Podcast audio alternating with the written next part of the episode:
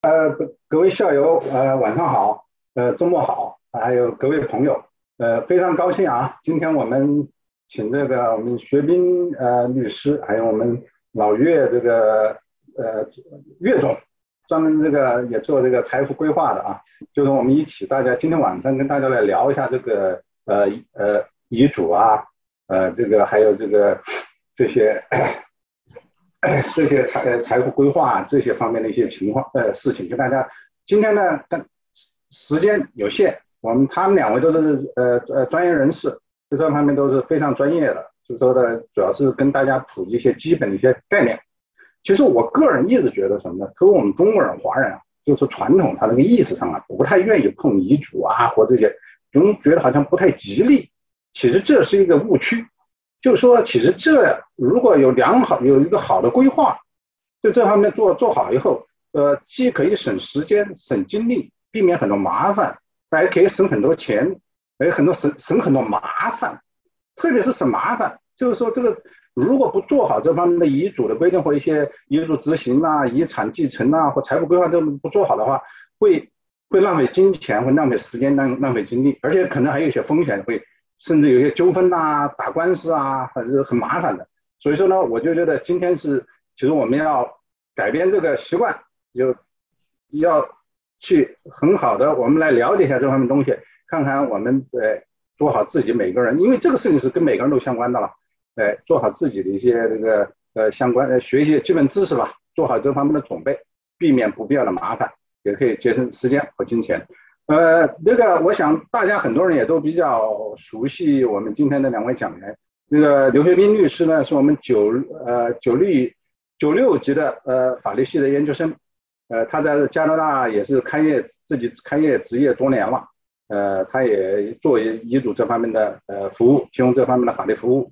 我们岳总，这个大家可能认识他的人比认识人我的人可能要多。这个他自己一直做这方面的一些这个财富规划呀，这方面一些事情，还有自己自己的公司，呃，他也是我们八三级的吧，呃呃，计算机本科，然后也研究生也是在北大读的，呃，好，那我就简单的说这么几句，现在我们就请这个刘律师开始，谢谢大家。好的，谢谢岳师兄，啊，也谢谢书香阁这次的邀请。啊，让我们有这个机会呢，来呃分享一些法律上的知识和那个遗产规划方面的知识。那我在前面讲，后面呢是岳师兄呢会给大家介绍一下那个呃家族财富的传承和遗产的规划。呃，刚才岳那个呃任师兄也说了，我虽然是说做这个遗嘱方面的业务，但是呢，今天晚上的这个交流呢，我只能说是交流，算不上讲座。大家校友和各位感兴趣的朋友。到这个地方来，呃，是以做一种知识上的交流。我并不作为一种法律意见来来来做出，也不以 promotion 作为一个目的。呃，因为对我来讲呢，现在的确，呃，做遗嘱的时间呢，就是没有做房地产的时间多。当房地产非常繁忙的时候呢，我其实根本就呃不想做遗嘱这方面的业务。那上一次呢是呃李倩师姐呢就说了好几次，书香阁那个邀请了几次。后来一直推到了，就是今天不好意思再推了，啊，所以今天是一个前面的这一部分是我对法律上做一种漫谈，呃，当然就是我刚才也说了，就是这个呢，我是保留那个出错的权利，也不作为法律意见。如果是啊，大家在现实生活中遇到了具体的问题，请大家啊是那个呃个案来找我，不要就是那个以今天说话的这些内容为准。因为今天的时间比较有限，我们通常啊是两个小时，那今天呢就估计两个半小时，前面呢应该是有一个小时零十五分钟左右的时间呢，啊由我来跟大家交流，后面呢再交给岳师兄跟大家来继续那个遗产规划的问题，那我就转入到正题里面去吧。那大家都知道，本杰明·富兰克林曾经说过，这个世界上只有两项的东西是 for sure 的，是一定会发生的，第一个是死亡。第二个就是税务，那么我们今天讲遗嘱呢，其实是涉及到两两这两方面都涉及到了，一个是特别是在加拿大，那个一个是死亡，人人都会死亡；第二个是当你死亡了，当人死亡的时候，最后一笔的就是税务也就到期了。所以我们，呃，这个话题呢是谁都拗不过去的一个话题。嗯，很多人说为什么我们上一辈没什么遗嘱？是的，我父母就是他们都，我们父母这一辈人，或者是祖宗这呃那个那个祖父这一辈的人，几乎都不会有遗嘱。这个呢有很多原因，刚才那个任师兄也说过，中国人觉得这个不吉利，香港人呢就是给他起个名字叫平安书，把这个遗嘱，对吧？那是为了讨一个口彩，广东人就是特别就是讲究这个，讲究这个口彩，所以叫平安书。呃，其实说来说去呢，就是内心里还是很忌讳这个东西。但是呢，每个民族都不一样。像我在那个奥斯 l 号就是学习的时候，奥斯 l 学习的时候，当时老师讲这个遗嘱，讲遗产法，那老师就问我们班差不多有四十几个同学，说谁立有遗嘱？其实那个时候大家都还相对来说比较年轻，呃。只有三个，就是我记得是犹太裔的学生，他们就是举手，他们有遗嘱，呃，其他的就是逐一，包括很多 local 的白人就是学生和我们都没有遗嘱，这是一种呃，这这这里面就是有两个原因，一个是有一些呃民族文化的原因，还有一个呢就是犹太人呢他们在财富传承上呢就是想象的想的比我们要周到，这只能这样来说。那我们先说一说，如果没有遗嘱呢？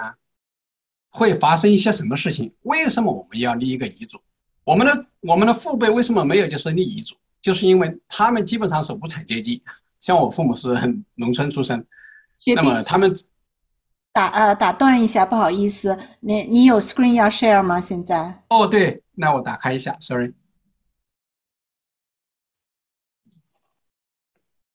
啊，我以为大家可以看得到，现在大家可以看得到吗？可以。对。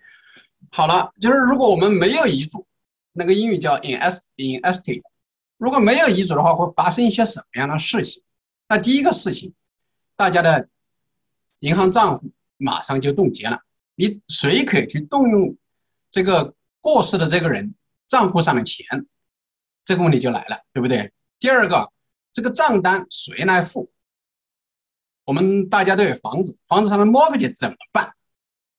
那么还有一些人就是那个未成年的子女，未成年的子女谁来监护？谁来？就是照管他的财产。那么那这些麻烦都来了。那大家都知道，就是说，呃，如果没有遗嘱的话，很可能发生很复杂的这个法律纠纷，甚至诉讼。那大家知道，就是二零一五年的时候，这个温哥华发生一起案件，就是那个袁刚，那个他差不多他的个人资产应该是在千万到八千万加元之间。那他后来是被他的一个亲戚，就是那个叫什么赵丽，给那个发生冲突的时候给杀死了，对吧？这个案子大家都知道，这是个 criminal case。那他死了之后呢，这个袁刚的个人生活呢就是比较复杂。据说跟他交往的就是女性，就是有超过一百人。那么他去世了之后呢，有七位女性出来就是争这个财产。这七位女性呢，就是育有五个孩子，也就是说有两个人是没有就是那个孩子的。都都主张对他的财产是有权利，其中有一位女性呢，声称是他的妻子，想分走一半的财产，最终法院的判决是驳回了。那么，呃，最后这个财产是在五个子女之间进行那个、那个、那个来来来来来分配。最后这个法律上的后果是这样子的，就说远刚的这个案件，大家知道，如果是他有一个遗嘱，那么这个纠纷是可以避免的。但是因为他没有这个就没有这个遗嘱呢，所以这个这就啊出来一个刑事官司，呃那个耸人听闻听闻之外呢，还发生了这么一个遗产的官司，是后续的，好像是二零一九年、二零二零年才判决的吧？这是 B.C 省的高等法院。那么呃，在二零一四年的时候呢，就是那个 B 某的那个专家就说了，接下来的二十年之内会有超过一万亿加元的遗产的传承。就是说，从上一辈人传到下一下一辈人的手中，那么在加拿大这么多的遗产在传承的过程之中呢，一定会有纠纷。这就决定了大家就是都应该及早的做身后事的安排，做一个遗嘱，这样子呢，就是会避免以后的就是众多的麻烦。刚才那个任军师兄在介绍的时候也说了很多很多的麻烦，那我们下面都会一一的，就是那个涉及到哈。那么。我们做遗，就是那个我们立遗嘱呢，就是有一个呃基本的一个好处，就是说我们可以避免上面的这些纠纷之后呢，还可以把我们的还可以指定就是人来执行这个遗嘱。那么指定了遗嘱的执行人之后呢，那这个遗嘱的执行人他可以很顺理成章的来把所有的事情呢，就是跟你就是安排的井井有条。比如说他可以付账单，他可以就是那个，比如说取消银行的就是那个信用卡，他可以就是通知银行就是那个呃那个那个呃说谁死了，然后就是要把账户怎么处理，他可以开始就是分派这些资产，对吧？如果他没有这个遗嘱呢？像我就是就经常碰到就是银行的工作人员来跟我说，哎，刘律师，因为他们是做 financial advisor，他们经常碰到的客户啊，哪个客户去一个有个客户去世了，那现在他的银行账户里面的钱怎么能拿得出来？那怎么能拿得出来？我就跟他说，只有一种方法，他如果有遗嘱，那遗嘱的执行人呢，他需要去法院去申请一个 probate，去拿一个就是 certificate of probate。那么如果是他没有遗嘱呢，那就问题就很麻烦了，就先需要有一个人出来。申请作为这个遗产的执行人，然后呢，那这个那这个手续呢就非常冗长，他需需要就是针对每一个受益人的就是同意，中国的、加拿大的、美国的，anywhere，那这个那这个手续就是等你就是，因为一般一个就是那个遗嘱的，就是执行的执行完毕的会花超十八到二十呃那个会十就是基本上两年之内吧，一年半到两年之内这是正常的手续。等你所有的事情办下来呢，你的银行贷款就是也会到期了，你的所有的账单都到期了，到时候就会产生很多的不必要的纠纷，所以这个时候就是立一个遗嘱是非常重要的。那么立一个遗嘱呢，通常就是在遗嘱里面，我们律师都会给这个孩子，特别是未成年的孩子哈，成年人呢都还好了，未成年的孩子呢就是指定就是那个一个是 custody，另外一个是 guardian。那大家说 custody 和 guardian 是什么区别？后面我会谈到一下。那么一个是来管理他的资产，一个是管理照管孩子的，就是那个未成年孩子的生活。那如果说你没有遗嘱，那最后会发生什么事情呢？第一，可能有不同的人来争取当这个就是那个当这个 custodian，当这个 guardian。比如说在加拿大的和在中国的亲属，呃，兄弟姊妹。或者是就是外公外婆，那这种情况下，因为就是人一去世嘛，这种，呃，非血缘关系而导致的这一种，呃，关系呢，它就会淡化。那就是像我们就看到，就是有一个外公外婆跟这个爷爷奶奶，呃，因为要照管这个孩子产生纠纷的。当然了，就是背后涉及到就是孩子，他应当继承的那一部分法定的财产是非常大。那这里面的。很多人就想，就是我如果是照管孩子，那这种资产相应的在我的管理之下，对吧？他会有这种利益上的驱动，所以，所以呢，这个呢，你们如果是没有立遗嘱，没有照管到这个问题的话，那这个也会产生法律上的纠纷。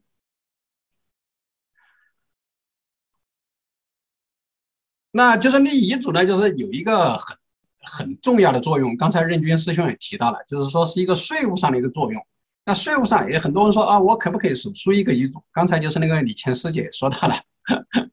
当他就是那个感到就是那个不舒服的时候，他觉得是不是应该可以手书一个遗嘱啊？其实当然是可以的，我后面会讲到哈。那么你手书遗嘱也好，或者是说我去就是那个呃商店里去买一个就是那个遗嘱的一个 package 过来，自己填一填，找两个朋友做个见证，这样子是不是可以呢？当然可以，但是。这样子做的就是最直接的后果，就是你没有享受到就是法律或者是就是财务专业人士的指点，因为法律人员和和那个财务，比如说就是等一会就是那个呃岳师兄会谈到这个遗产规划的问题，那他会从税务的角度来帮你就是来规划说怎么避税，这是很重要的一个概念。就是以前呢，大家觉得立遗嘱就是我自己写个东西就完了，一二三四五，然后就是找两个人签个字就完了。但是呢，就是你税收上，就是因为就是你自己，大家不可能每个人都是通才，对不对？除非就是你本身就是律师，或者是又是会计师，啊，又是遗产规划师，所以呢，你才会就是懂得这些东西。那你如果自书一个遗嘱，或者是说自己直接买一个 package 把它填上去的话，那你税务上呢肯定是吃了亏的。所以这个是一个很实际的一个作用。大家就是也不要觉得就是做个遗嘱呢有多就是忌讳，其实一个遗嘱可以就是那个管。你如果说一个成熟的遗嘱，可能就是你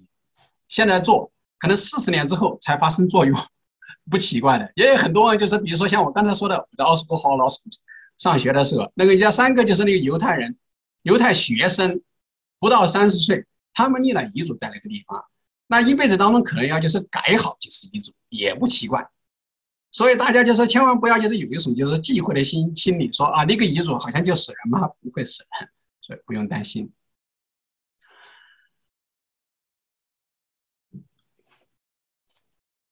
那么我们立遗嘱呢，还有一个很重要的一个功能，就是我们呢可以让一些人不继承我们的财产，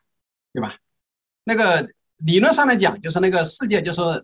不管是英美法系或者是大陆法系。大家都承认一个就是基本的法律原则，叫 testamentary freedom，就是说我有权利来处置我名下的资产，我有自由，我有这方面的自由。那么，如果是没有立遗嘱呢，很可能发生很错误的情况。你会发现，就是有时候就是那些你跟他关系已经很疏远了的分居了的，就是那个妻子会来成为你的继承人，这种情况会发生。然后呢？也会发生说，有时候远亲会来，就是继承，就是说呃，这些人的资产，继继承这个去世的人的资产，所以就会用这个方式，用立遗嘱的方式，可以规避这样的一些就是错误发生。这是大家就是很多人就是所始料未及的哈。像好像是前两个月，就是美国那边就是那个尔湾的那个那个。那个那个女婿是吧？是是太太去世了，然后那个先生就是那个把他那个岳父母给赶出门的那个事情，呃，然后那个那个女婿呢，就是那个 surviving 的 spouse，就是活着的那个人呢，就是马上就找了一个女朋友，是不是？然后就是然后把他的岳父母给赶出门，好像自己的孩子呢，就是那个继承权也会受到一定的那个呃侵犯。说这种情况下，促使好多人都来就是问我们说啊，这个这种情况怎么规避的问题？这就是没有立遗嘱，就是。导致了这个问题发生哈。当然，立遗嘱呢，就是虽然说我们是有这个权利来处置相应的资产，但是这个权利并不是绝对的。那就是去年啊，二零一七年，二零二零一七年的时候，就是 B.C 省呢，就是发生了一个官司，是这样子的，是一个印度裔的，就是那个移民家庭。印度印度人跟我们中国人一样，比我们中国人更甚的是重男轻女。他们是一对老夫妻，呃，有六个子女。然后四个女儿，两个儿子。那他们过世的时候呢，他们是呃资产是九百万加元，然后他们的遗嘱上处置的方式是百分之七的财产分给就是那个四个女儿，然后百分之九十三的财产呢分给就是两个儿子。那这样子呢，就是那那四个姐妹就非常的就是觉得不公平啊，他们就把这个 case bring 到法院去了。最后法院呢就是判决是这样的。因为大家知道，就是说我们加拿大的法律，它本质上是来源于英国法。英国法呢，就是有一个很重要的概念，叫横平法的概念。横平法呢，就是说，如果法院认定某个事情不公的时候，它可以有权利来做自由的调整。所以法院呢，就利用这个横平法，就是说你这个遗嘱呢是那个父母，就是说立遗嘱的这个人对自己的子女，他也有一种就是叫 moral obligation，就是道德上的义务。就公平对待的义务，所以这样的遗嘱就是在法院看来，就是因为这四个姐姐就是以前是在他们就是那个刚刚移民过来的时候，是家里的什么事情都做，农活也做，就跟我们小时候一样的。姐姐们就是在家里就是不能念书，就跟我家里一样哈。姐姐们在家里不能念书，然后还做那么多的家务，最后就是那个嫁出去的女儿还泼出去了水，所以最后就是父母也不给她什么财产。这个跟我们中国就是印度人在这点上跟中国人应该是比较接近。那最后这个法官的判决是说，这个父母对子女是违背了这种这么一种 moral 的 obligation，然后呢就用 justice 和就是就是作为一个遗嘱应该是 just and equitable，必须是有一定的公平性的。虽然说你有权利处置这样的资产，呃呃，但是这个权利不是绝对的。最后的法院的判决的结果呢，就是父母是。这个这个遗产是百分之六十由这百由这四个女儿来承那个继承，百分之四十分给了就是这两兄弟，所以这个就说是百分之十五对百分之二十的就是这么一个比例，呃，这样子呢就是已经是一个其实都已经算是一个很惊世骇俗的一个判决了。但这个判决呢的确就是给对对整个加拿大的这个遗产这个呃包括做遗嘱都有一定的警示作用。虽然说就是立遗嘱人有权利。那个 disqualify 一些人，但是呢，必须得兼顾到，就是首先是得兼顾到，就是那个我们的 dependent，就是你的就是那个经济上就是受愿那个受依赖于你的这些人的就是利益，必须得给他留出来。第二个呢，就是还必须得兼顾到就是公平。那么立遗嘱呢，就是还有一个作用，就是说，呃，可以就是那个做 gift 和 donation。如果没有遗嘱的话，就是你根本就没有办法就是做 gift 和 donation。这个呢是现代社会嘛，就是其实像我们加拿大这种社会，很多人公益性是非常重的。他就是说，为了这个保护这个野生动物，或者为了保护就是那个呃这个宠物的权利，那么就是他可以就是做 donation。我看到这种遗嘱非常多，包括本地的 local 的 people，他们做的是特别多。但是呢，呃，像这个东西呢，也有一个很有趣的 case，是发生在温哥华，有一个老太太一百岁的时候去世了。那他二零零三年的时候，他的房子的价值呢，应该是在啊差不多三十万加元左右。二零二零一七年的时候呢，这个房子的价值升到了两百万。那他二零一三二零零三年的时候，他做了个遗嘱，他说他的这个房子的价值的百分之七十会捐给就是那个呃 B.C 省的，就是那个动物保护协会。那么这个那个那大家都知道，这二十年的时间，就是这个房产几乎增加了十倍的价值。那最后老太太也意识到了这个问题，她觉得如果是捐赠百分之七十的话，那就是差不多一百四十万加元，对吧？那如果是说按照原来就是她的原始意思的话，就是她的房产的三十万的百分之七十是二十一万加元，中间相差了基本上一百二十万加元在这个地方。啊，那老太太的九十九岁的时候，应该是二零一五年吧，她就意识到自己身体不是很好了，那她就手写了一个手写了一个便条。就要改变他的就是那个遗嘱，改变他的遗嘱呢，就是对于这个赠与这个这个范畴，他那他就写，就是说啊，上限不超过十万加元。但是呢，这份遗嘱拿出来的时候呢，呃，然后把这这那个那个遗嘱执行人把这张便条拿出来，希望就是推翻原来这个遗嘱的这一条的规定。但是呃，B.C 省呢，就是那个动物保护协会呢，就呃就有律师出庭了，他们认为这么一种便条呢是无效的。因为在形式上，呃，这个老太太是没有签字，没有写时间，然后呢，就是也没有在场人见证。最后呢，就是动物保护协会呢，他们是拿走了一百四十万加元。大家可以在网上看这个 case，是，啊，就是这个倒过来说哈，就是说大家如果想做公益，需要通过遗嘱的方立遗嘱的方式去做到。像我们就是那个刚才我说我住在万吉，我们在十六街跟就是沃登那个地方，大家可以看得到那里有一个叫叫什么？呃，什么贵因何贵因还是叫什么贵因呢？就是那个，就是基督教堂。那一般来说是通过立遗嘱的方式来做到的。就是有些人他希望把他的资产捐赠一部分出来去做一个教堂，来为就是宗教事业，就是贡献他自己的一份，显示他对上帝的爱，对世人的爱，这是非常好的一个事情。但是他如果没有遗嘱，我相信他的后人不可能就是能够照顾到他自己的这种这种心愿。那么做遗嘱呢，就是说有一个很重要的作用，就是说拿来做避免就是法律上的 challenge。你如果是不立遗嘱呢，就是那一定是有 challenge。像我像我就是那个是二零零七啊，二零一七年的时候，就是银行呢有一个很好的朋友，就是跟我说，一对很年轻的夫妻啊，那个 husband 就是突然去世了，太太呢就是那个本来太太就是因为就是我们在法律上是这样子的，安省的这个法律啊，它是啊。父母，啊，不就是那个他没有遗嘱哈，那个呃，第一序位的继承人，这个跟中国法律有很大的一个区别。第一序位的继承人是配偶和子女，并且配偶就是会有就是那个有这个优先权，啊，会会先拿走，比如说三十五万，现在新的规定是这样子的。但是在中国的就是继承法上面，配偶、子女和父母是属于同一序位的继承人，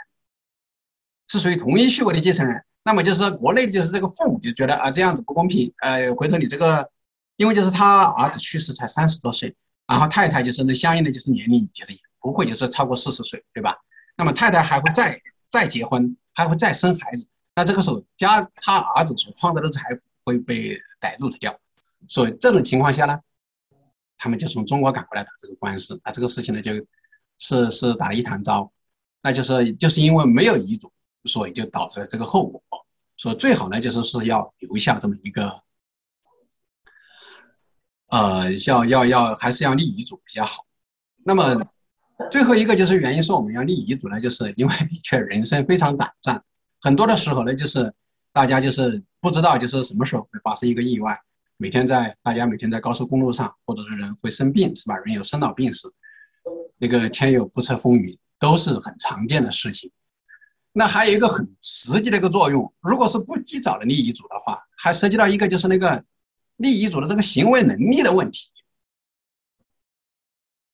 立遗嘱的这个行为能力的问题，比如说，就是你这个立遗嘱的时候，就是行为能力，就是你人年纪大了之后呢，可能会就是产生就是那个老年痴呆症，就我们说的最简单一点。那老年痴呆症，那做律师呢，跟落立遗嘱的时候呢，会有很多很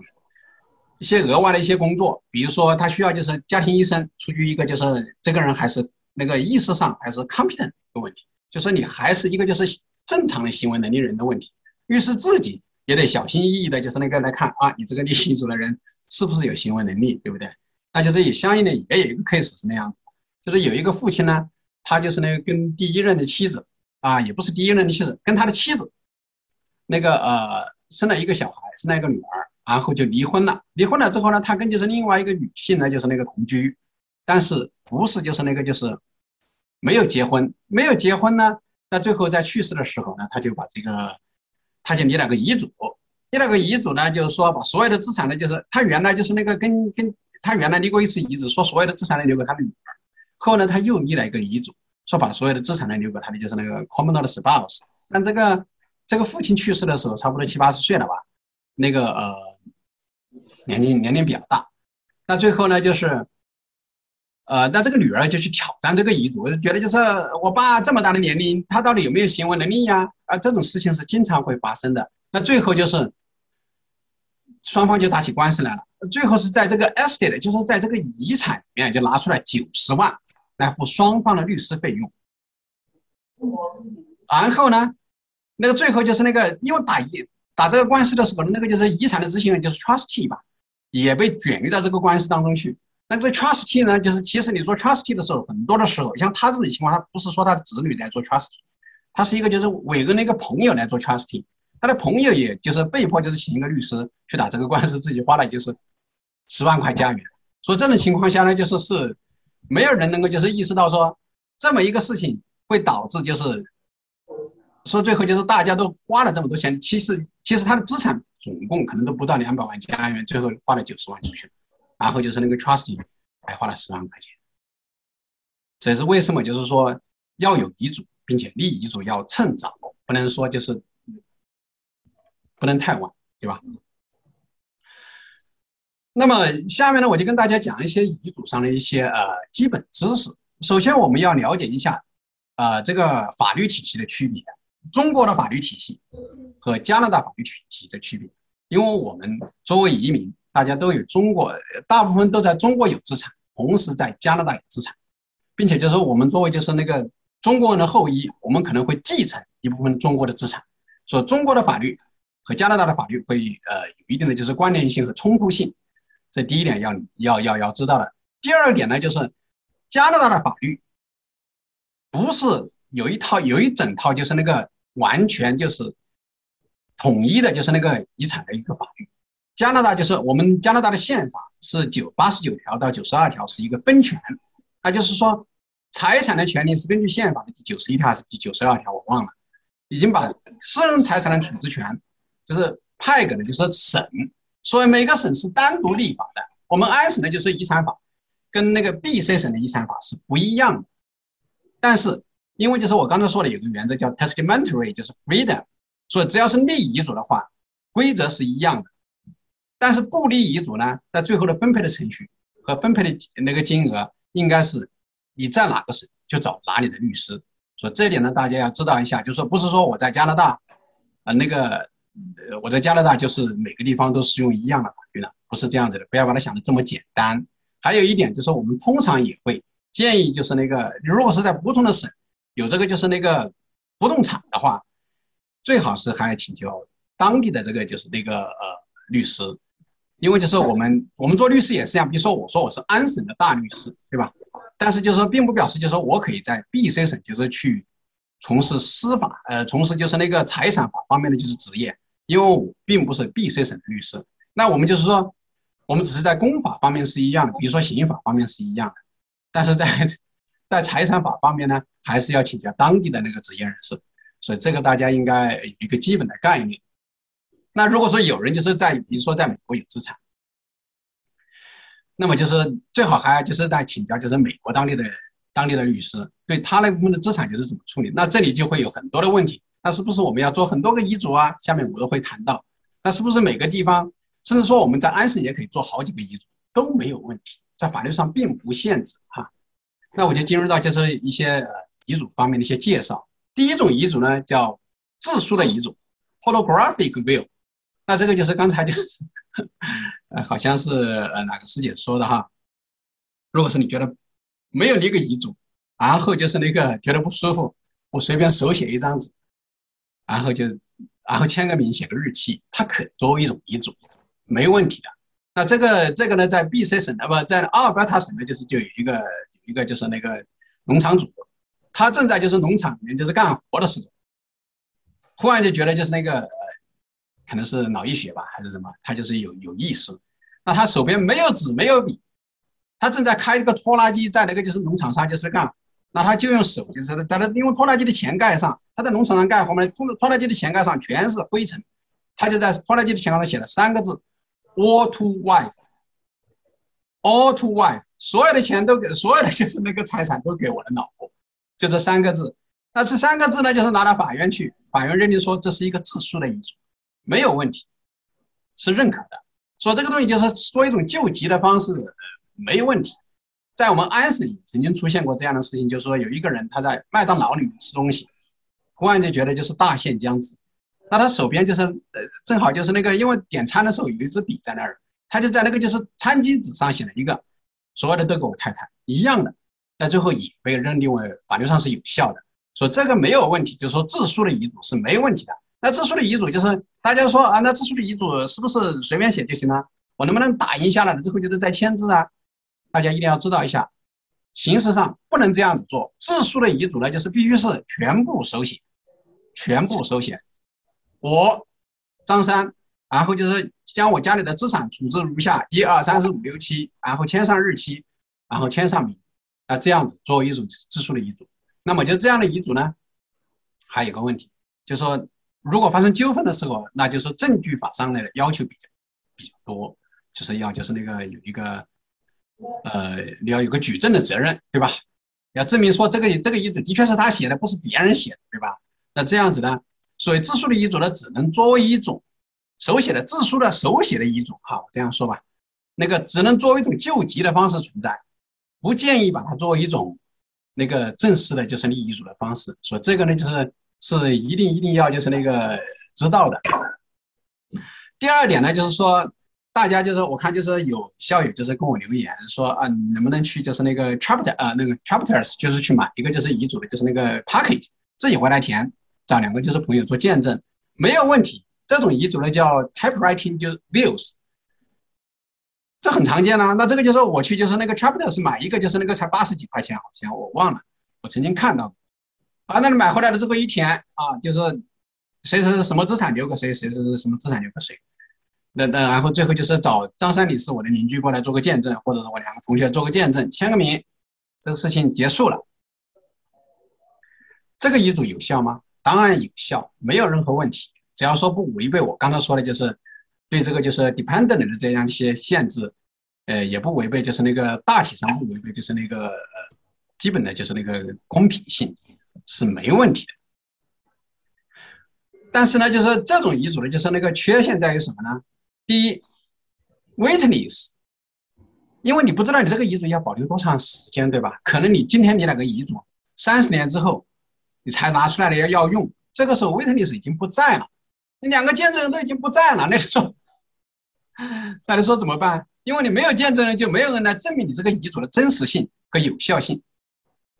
这个问题就就就，并且就是大家谁也不能保证，因为加拿大是一个就是一个 highly 就是。mobility 的一个一个社会，就是大家迁移性很强的。今天可能我在这里，明天我可能去 BC 省去了，后天就是我可能回国了。那你说就是我是见证人，我的朋友就是去世了，那就是他到了他的亲戚到哪里去找我，这是一个问题。那么另外一重的限制呢，就是为见证人呢必须不是就是那个利害相关人，不是 beneficiary，不是就是那个 beneficiary 就是那个至亲，比如说父母或者是配偶。所以这是那个 typewriting wills 就是有这样的一些呃局限性。那么另外就是几种遗嘱呢，就是比如说 mirror will，mirror will 呢就是叫镜子遗嘱，这是我们做的最常见的一个遗嘱。比如说一个原生的，我是呃不好意思，我不能叫原生的哈，就是说，比如说一个很正常的，就是那个呃婚姻的一个家庭，我们是呃原配夫妻，然后就是生了三个孩子，然后呢父母就是对孩子的也是一视同仁，或者说即使不一视同仁也没关系啊。但是夫妻俩是一条心的，互相指定对方作为自己的遗嘱的执行人和受益人。然后，如果是夫妻两人就是全都就是去世了呢，那怎么办呢？那就是把财产呢就是分给自己的三个孩子，当然就是份额上就说呃都可以都可以自己决定了。那这那那这个丈夫的遗嘱和妻子的遗嘱，只是把名字就是互相改一下而已。那这种遗嘱呢叫 mirror 遗嘱。这种 mirror 遗嘱呢，一般呢，我们是建议在就是那个，其实像我们华人家庭之间，我们也不是说一定有非常多的资产哈。当然，就说我不能就是以我自己的这个资产来来来来来估量我我们校友和我们朋友的资产，因为就是我知道加拿大这个社会很多人是投资移民来的，大家的资产就是比我们多的多得多。这个不要限制大家的想象，反正说远刚一样，他有八千万的八千万加元的资产，我们都没有。我我们就是可能只有八十万加元的资产都算不错了，对吧？所以如果像这种情况，他互相指定指定对方作为就是那个呃那个那个那个遗嘱的执行人，那这种遗嘱呢是最合适，但是呢也是并且呢也是最容易被执行的，大家都不会有意见。呃，当然就说 mirror 的这个遗嘱呢，并不是说每个地方都一定是 mirror 了，有时候还会就是做一些小的改动。比如说给自己父母，就是男方说给自己父母留一个十万家园呐，女方说啊行，你留十万，我留八万就行了。呃，我父母有钱多一点，这个也可以叫 mirror 这种遗嘱。那这种遗嘱呢，就是，嗯，基本上就是那个是互相的，就是那个印证的，互相 identical 的一个东西啊。但是这个 mirror 的遗嘱呢，有一个问题，就说，如果是一个人去世了的话，比如说就是丈夫先去世，这个 mirror 遗嘱就是。那在太太那个继承了这个资产之后，他有可能，太太就是那个，他为了把这个遗嘱给改掉，他要么是再婚，要么就是什么，所以这种情况呢，就是没有的遗嘱呢，他没有这个约束对方的这个权利，所以这个呢就会有有有有局限性哈。还有一点就是说，像我刚才说的，就是通常我们是坐在就是这种原配的家庭之中。夫妻感情比较正常，然后那个，但是现代社会的婚姻生活比较那个复杂，也有很多 blended family，或者是说 step family 啊。呃，张三带一个就是那个女儿，然后跟李四结婚，李四带一个跟前夫的孩子啊，这种家庭一般来说的做这种 mirror 的 will 呢，风险会比较大，我们通常不建议这样做。那么下面呢就会有一个应应运而生的一个遗嘱，叫 mutual wills，就是说。夫妻之间做遗嘱的时候，互相制约的一个遗嘱，那就是在遗嘱，就是说丈夫的一个遗嘱，妻子的一个遗嘱，然后呢，双方的遗嘱的内容基本一致，但是呢，就是为了防止说就是一方去世了之后呢，另外一方就是私下里改这个遗嘱，那么他们同时做一个 legal 的 contract，就是说呃夫妻之间立一个合同，以后就是呢，我们立这个遗嘱呢，就是任何一方不得征得另外一方的同意。擅自的改变这个遗嘱，即使是在就是一个人先去之后，另外一个人呢，就是也必须遵守原来立的这个遗嘱。那这种遗嘱呢，就是是相对来说比较罕见，也是很复杂的一种遗嘱。便这种遗嘱呢，就是通常也会被挑战，因为这种家庭的这种复杂性，比如说我刚才说的 blended family，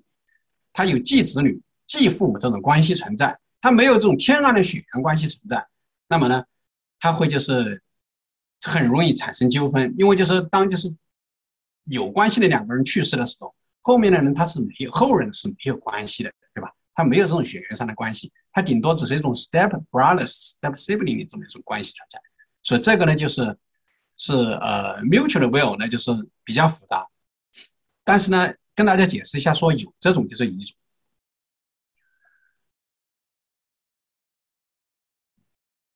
其他的一些就是基本的知识啊，什么样叫 intestate？intestate 是什么意思？intestate 的意思是说，一个人去世，他没有留下遗嘱，这叫 intestate。那这种情况发生的时候呢，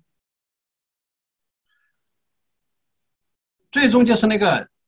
也这这也是很多人就是感到困惑的，说是不是是不是不立遗嘱，就是以后那个资产会被国家给那个没收，被加拿大没收？这种事情在。不要说在加拿大，中国也不可能发生。中国有法定继继承的概念，加拿大同样也是法定继承的概念，所以这个大家不用担心，只是说会有很多 trouble 在里面。所以这个叫 intestate。下面一个概念呢叫 estate。estate 呢指的是，其实就指的是就是身后的财产，叫 estate。那就说身后的财产的问题呢，就是一般指的是我们华人嘛，资产。大部分的资产相对简单，家里就是会有一个、两个、三个、四个、五个房子，会有就是那个一个银行账户，会有那个车，可能还会有一些其他的一些一些什么古玩啊之类的。当然，刚才我也说了，就是我不能低估就是我们我们同胞的这些这个经济能力哈，可能有些东西就是我是想象不到的。这个叫 estate。那大家注意一下，就是 life insurance 有很多人就是买 life insurance。life life insurance 呢，因为是直接指定受益人的，它不会成为就是这个人的遗产。所以，比如说张三买的就是 life life insurance，他指定他的女儿作为就是那个受益人。那么当他去世的时候呢，life insurance 产生的这个 proceed，他直接就给这个女儿的，他不会成为就是这个老爸的就是这个 property。呃，这个你要知道一下哈。那么第三个呢，就是说大家看遗嘱的时候，经常写的是 "This is my last will and testament"。什么叫 will？什么叫 testament？这中间的区别是什么？这个东西说起来就是那个有点话长。这个 will 呢，那那我们就说这这这个这个说法来源于十八世纪的，就是那个英国英国法。十八世纪英国呢，就是那个有很多不公平的地方，比如说我们看就是那个呃那个叫什么呃 Pride and 那个。prejudice，对吧？或者叫就是那个傲慢与偏见。OK，我忘了是怎么说了。那你看到就是那个一上来就是老爸去世了，他的四个女儿没有办法继承他的就是那个财产，他们家的房子就是要由他的儿子来继承，然后就是把这四个女儿就是包括他的母亲要把他就是那个迁出去。那这个时候呢，就是在十八世纪的英国的时候，就是其实男女是不平权的。所以那个时候就会产生 will 或者 testament 这么一种概念出来。will 处置的是我们地上是指的是土地和土地上的附着物，比如说房子，所以这个叫就是 will。那么 testament 处理的是什么呢？其实像我们把它简单一点说，就是叫 chattels，就是指的是这些动产由 testament 来处置。这是为什么？就是从就是十八、十九世纪的英国法里面就是过来的时候，就说因为我们加拿大的法律来源于英国法。所以就是我们也这样写，这是什么 last will and testament。到现在来的时候，就是这个 will 和 last 和和 testament 其实已经不重要了，因为就是平权了，男女平权了。像我刚才讲举的这个 B C 省的这个 case，大家可以看到，现在的就是那个法律对这个就是男女不平权的行为是有很大的一个矫正的效力。所以就是现在的说 will 和 testament 呢，都指的是就是大家的一个遗嘱。大家立的这个遗嘱，所以这个呢，大家作为一个法律知识了解一下就可以了。下面呢，再讲就是那个 living will，哎，很多也也有校友跟我就是那个提问说什么叫 living will。Living will 呢，其实是一个虚假的概念，没有这么一种法律上的名词，所以不存在说 living will。但是我们通常呢，就是那个，因为因为人活着的时候哪里需要 will 呢，对不对？所以这是说逻辑上它是说不通的。但是我们通常呢，就是把授权委托书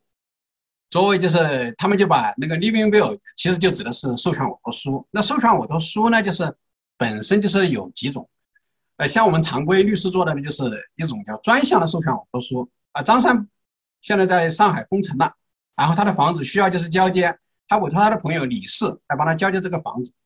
那这个授权委托书呢，只是交接这个房子的来使用，这叫授权委托书，就是说。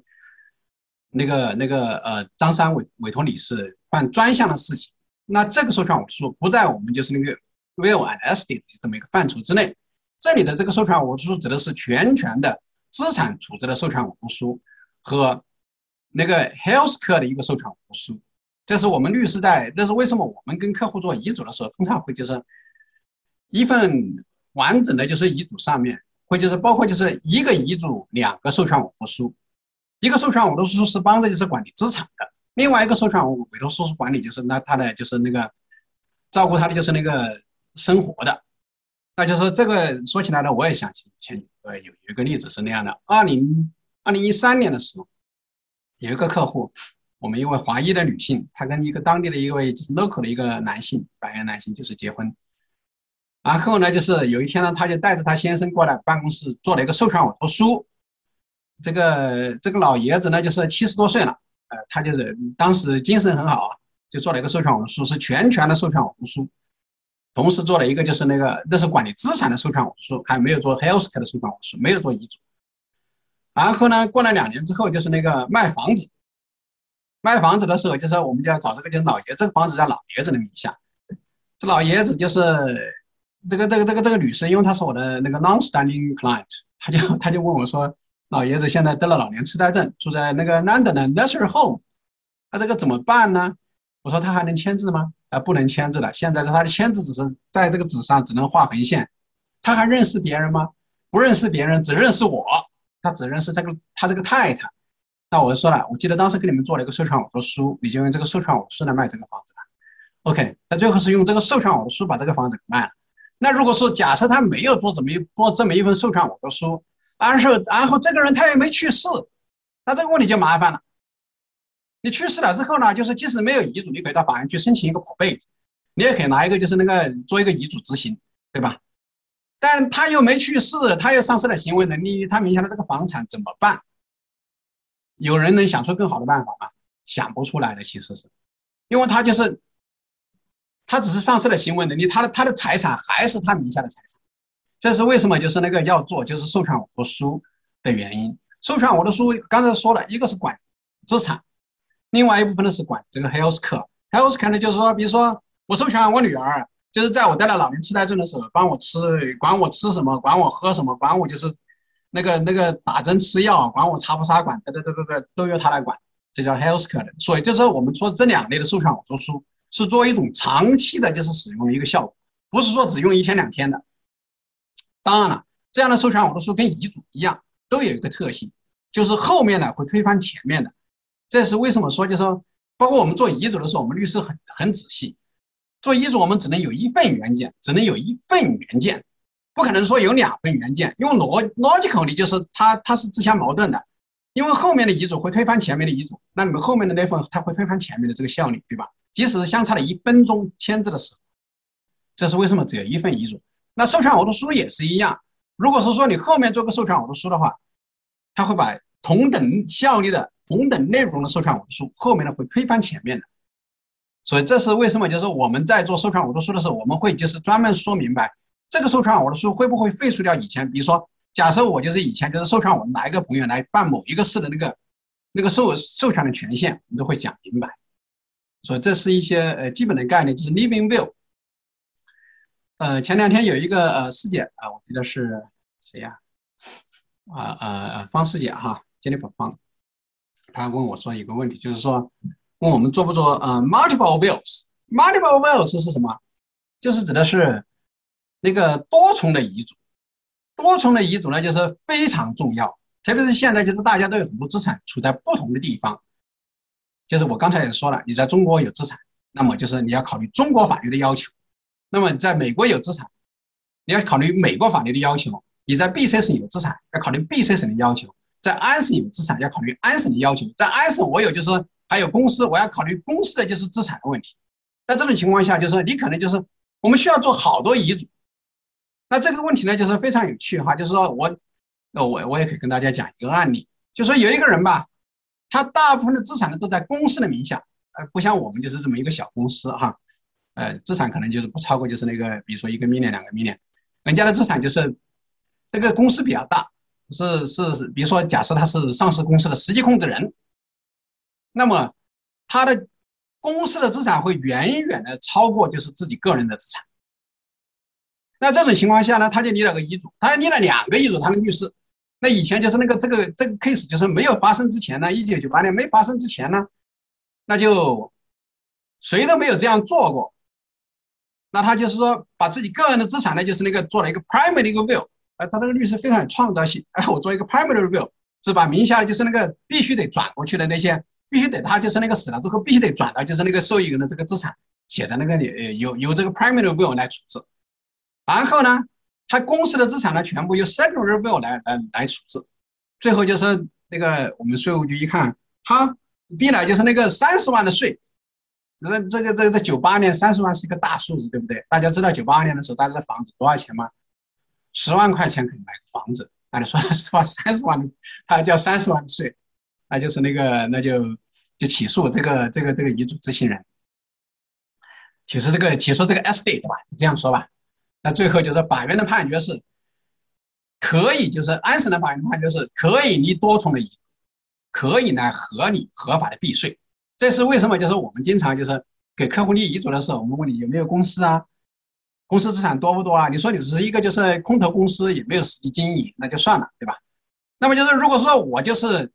很厉害，我有很多项发明，然后我有很大的一个公司在哪个地方，那这种情况下。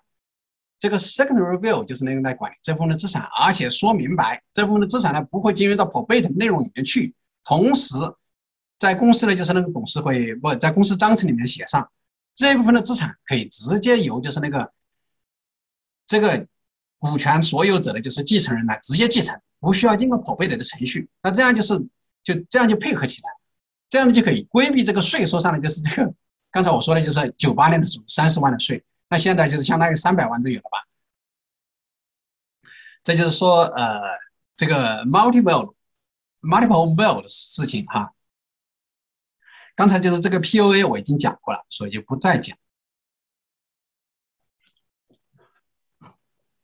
呃，等一会呢，就是岳师兄会讲这个呃 estate plan，estate plan 呢就是翻译成就是就是叫遗嘱呃遗嘱规划吧。其实说白了就是我们说的。要做那个两部分的工作，一个是立遗嘱，第二个是做授权委托书，这就是呃在法律上呢就是这样子的。那另外一部分呢，就是这是 plan 的部分，另外一个是 practice，就是一个一个执行的问题，就是人死了之后怎么就是去分这些财产的问题。后面我会就是跟大家介绍一下相应的程序啊。虽然说我自己不做这个遗嘱的执行，因为遗嘱的执行这个责任太大了，并且你也不知道什么时候就是忽然有一个客户就是他突然忽然去世了，是吧？所以。所以，所以就会让我们就是，呃，当然也专门有一些律师事务所做那一块的，我们华人律师非常少。下面一个概念叫 executor，或或者是说叫 personal represent representative，还有就 trustee，这都其实指的是同一个概念，就是指的遗嘱的执行人。遗嘱的执行人呢，当然就是可以是，可以是就是我们家里的成员，像我刚才所说的，你可以委托自己的配偶。也可以，就是那个委托自己的朋友，比如说他就是个单身，比如说个留学生哈，他就是在这个地方，他就是他爹妈就是在国内，他不可，因为就是把国内，你刚才我记得就是也有哪个校友在微信里跟我说，呃，中国人就是到加拿大的继承遗产，就是那个是不是很复杂？是的，呃，有这样的一些问题。你如果是指定就是那个在境外的人来作为遗嘱的执行人，有可能遇到一些就是麻烦，比如说就是有可能就是法院要你交纳。那个保证金，这个保证金呢，可能是资产的就是百分之两百，那这个就是本来他是来分钱的，结果现在变成他要先交钱，那这个事情就难在这个地方，对不对？呃，所以他们会一般会指定就说比较 close 的 friend，呃，还有一些人呢，就是那个委托就是那个 legal professionals，就是那个做就是遗产的执行人，比如说委托律师了哈，就是这在英国的电影里面，或者在印度的电影里面经常出现的委托律师来做遗产的执行人。呃，当然有时候有些保险公司或者是银行，他们也提供相应的服务，就是他们愿意作为遗嘱的那个 trustee，呃，这是一个概念。那么这个遗嘱执行人呢，就是他的权限是很大的，他就是当就是那个立遗嘱的这个人 testator，就是那个去世的时候呢，这个资产呢是先过了就是遗嘱执行人的名下去。比如说像我做房地产哈，我们经常碰到的说有个人去世了，那这个财产是，然后他他的遗嘱执行人把这个房子给卖了，卖了之后这个财产是怎么就是过到就是下一家的名下去？假设我们要去买一个遗产房，这个卖家他是怎么走过来的呀？中间的这个手续就是这样子，首先遗嘱执行人拿着遗嘱去找法院做一个 probate，然后我们就是卖家的就是遗产执行人，不，卖家的就是那个地产律师，他会直接登记一个就是那个我们叫 transmission of land，就把这个土地呢就是登记在就是 trustee 的名下，然后所有的卖房子的法定文件。由卖家的这由这个就是遗嘱的执行人来签这个文件，最后过到买家的名下去了。这这个这个这个地方就是，我就跟大家介绍一下，就是相当于房地产方面的一些一些相关的规定是这样子转过去的啊。那么这些资产呢，都会在就是 trustee 的管理之下。那下面一个概念呢叫 beneficiary，beneficiary 呢就是指的是受益人了，对吧？比如说我们的配偶、我们的子女都是潜在的受益人。当然了，刚才说就是前面说 donation gift 的问题，那他如果是做了 donation 的话，就是比如说公益，比如说什么教会呀，还有很多就是像我人我知道的很多就是那个 temple 啊寺庙，他们也就是经常收到很多的捐款之类的，或者是像我们基督教会啊之类的，都会都会是潜在的受益人。那么我们通常在遗嘱里面呢，我们律师起草的这个遗嘱里面呢，叫 residual 的 beneficiary 是最大的部分。我们因为我们是采取排排除法，比如说第一部分的资产是拿的就是赋税，遗嘱的第一部分是去赋税，呃，也是有另外一个校友问我这个问题，不好意思，刚才就是因为就是，呃，我们呢是，他们就说什么预预先也不叫透题了哈，就是大家交流嘛，他们就把这个就是提的这些问题呢，就是基本上呢就交给我和岳师兄了，所以我们呢就是也相应的就是会 cover 到这一些，所以正好有个校友问我说，那这个。继承遗产的时候会不会继承债务？会问我这个问题。其实是这样子的，就是继承人不继承债务，继承遗产是是准确的说是继承遗产的净值。也就是说，就是一个呢，就是遗产到底包括什么东西啊？它包括的他的就是他要把他的所有的所有的钱拿来，首先是要第一个是要债务人的钱，对吧？比如说，就是我就打一个最简单的比方，大家的房子上有贷款，那这个人去世了，去世了之后，那么。那银行的贷款怎么办呢？你不能说我这个贷款我不还了，对不对？啊，我只有我就把房子拿走，就是贷款不还了，这个不是很就是那个是一个就是 ridiculous 一个逻辑，对不对？所以就是所以债务一定是在优先的，这第一个。第二个呢，就是涉及到交税，对吧？税务也是一种债务，所以就是最终我们 beneficiary 拿到的那一部分呢，是就是是一种剩下来的钱才成为就是那个。才成为就是受益，呃，才是真正的受益的这一方，而不是说就是把债务也拿过来，大家不用担心这个。这这相当于是给大家就是简单的就是那个，呃，把这个问题也回答一下。那下面一个概念呢，经常会碰到的就是 trustee。这 trustee 呢，就是其实是在这个英美法来里面呢是非常常见的一个概念。那我们做律师啊，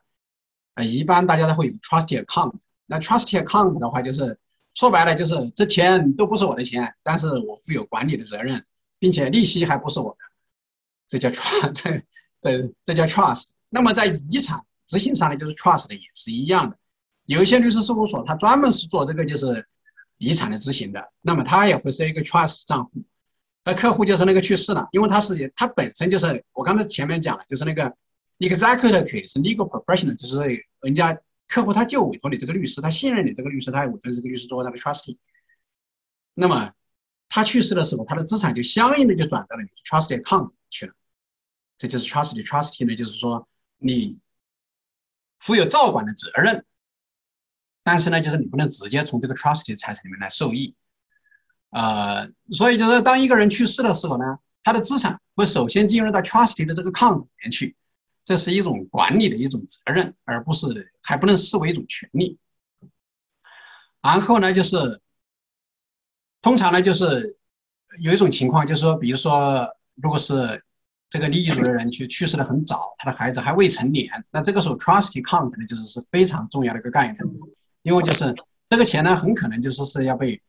呃保管很长的时间。像这种事情呢，就是在英国以前就说是经常发生，十八十九世纪。为什么？因为英国十八、十九世纪世纪的时候呢，人的寿命呢并不是那么长。大家可以看到，就是我们就是比如说 Emily Brown，那个他们写这个《傲慢与偏见》，写这个就是那个呃什么《理智与情感》，他们的一家就是几兄呃几姐妹啊，包括兄弟好像活的都不过三十岁左右。那么像这种情况下呢，就是那问题在于就是你人都才活了二三十岁，你家里的资产就是那个一定是最后留到下一辈上去，下一辈可能就是只有几岁，对不对？包括那个呃呃那个 Charles 狄更斯就是写的那什么雾都孤儿啊之类的，经常有这样戏剧性的场面。忽然有一天你接到了就是某一个就是陌生的远方的亲戚来的一笔钱，那这个钱呢是在一个律师的 trust account 里面的，然后呢最后是拿来做了继承了，所以这个叫 trustee。那么这个 trustee 呢，就是，呃，现代社会呢，就是 trustee 呢，就是一般发生的没那么多。原因是什么呢？就是因为人的寿命相对的长了。以前就是比如说在英国平均寿命可能只有三四十岁，那现在就是平均寿命可能就基本上都是八十岁左右。等到到八十岁左右的时候，大家的孩子都已经五六十岁了，是不是？所以这个时候呢，trustee 呢就是就不像以前那么流行。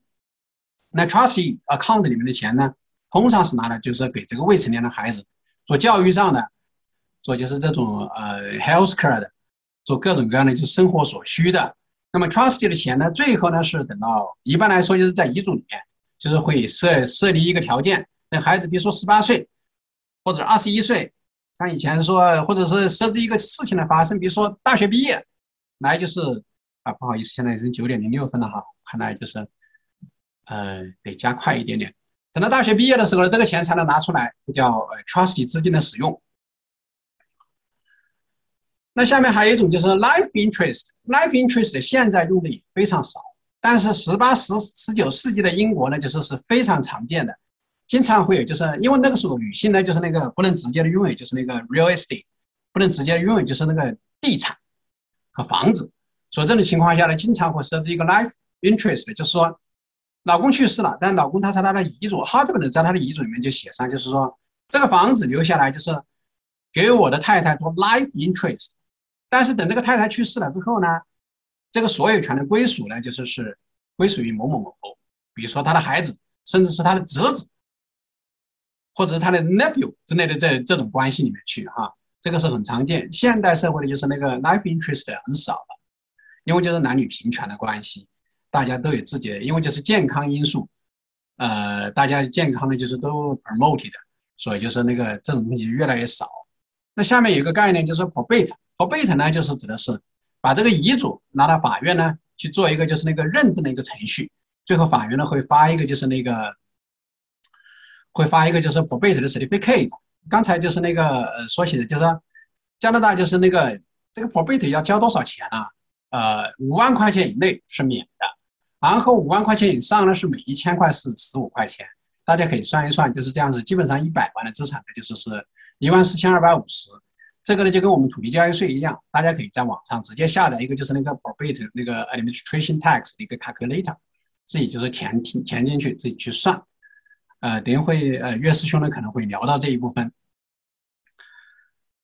呃，再说一下就是那个遗嘱的这个不遗产的这个呃分派的这个程序，哈，所以我一个人去世了之后呢，后面的事情是怎么发生的？首先就是那个要找到这个遗嘱。那我们做律师的经常跟客户另外遗嘱，就说你要把这个遗嘱放在一个就是大家知道的地方，你的后人知道的地方。那有一些律师呢，就是跟你起草了一个遗嘱，就是没有后面的话了。呃，但是我们一般来说呢，会跟客户提醒，你那个遗嘱同时写一个财产清单，因为就是我我敢保证，我们的就是下一辈不一定知道你有多少个银行账户，甚至不知道你有多少个财产都有可能，呃，有有多少个房产都都有可能，就是我们的下一辈哈。比如说我的孩子，他就不一定知道；大家的孩子也不一定知道。那大家立遗嘱的时候，你要做一个清单，这个清单要经常的更新，啊，经常的写上哦，我今天又买了个房子，这个房子处在就是那个一百号，那个那个的多少号，在哪个地方，多少钱买的，然后就是文件在哪个地方，啊，这个你要经常的更新，然后把它保管在呃那个，比如说保管银行的保管箱里，跟自己的护照之类的放在一起，告诉自己的孩子，告诉自己的配偶。我在哪个地方放了一个遗嘱哈？不要说这最后来一个就是突然袭击，这个是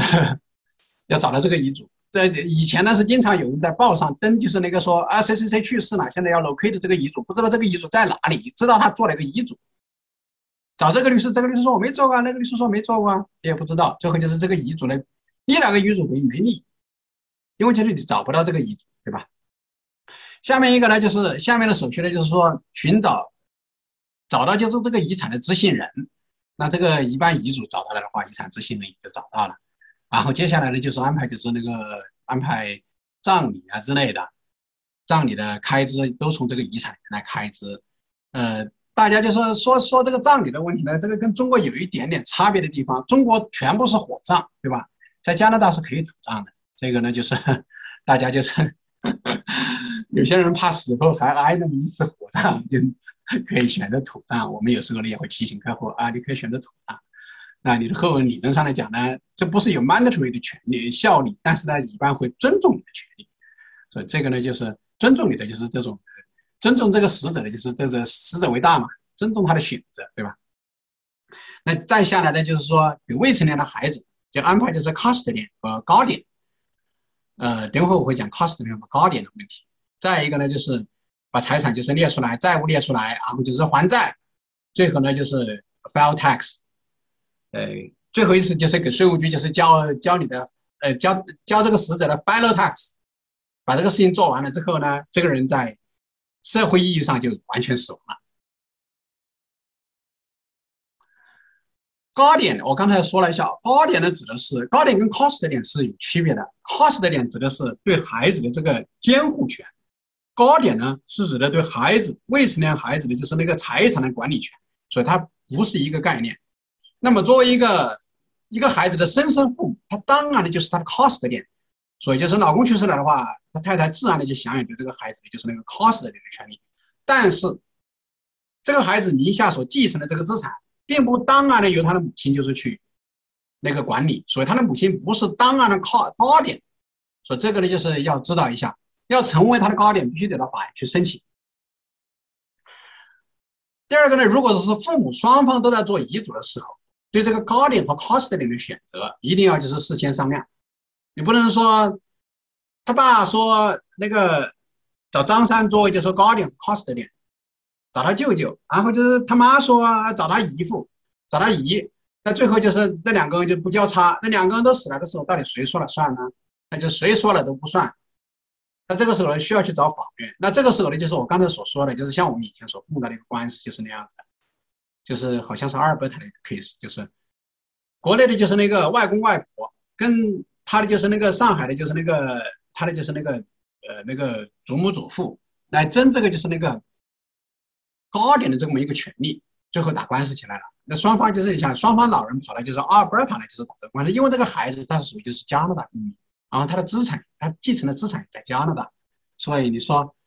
这个东西就是没有规定好，最后会导致就是。这个法律上就是本来是一家，本来是很亲的，就是那个亲戚关系，最后就是为了这个孩子的就是财产的管理，发生这个诉讼诉讼大战。这在加拿大真的是叫大战，因为任何一次打官司都不是说那么好玩的事情，大家不是说被逼到那个份上，不会轻易的去打官司，对不对？所以这个呢，就是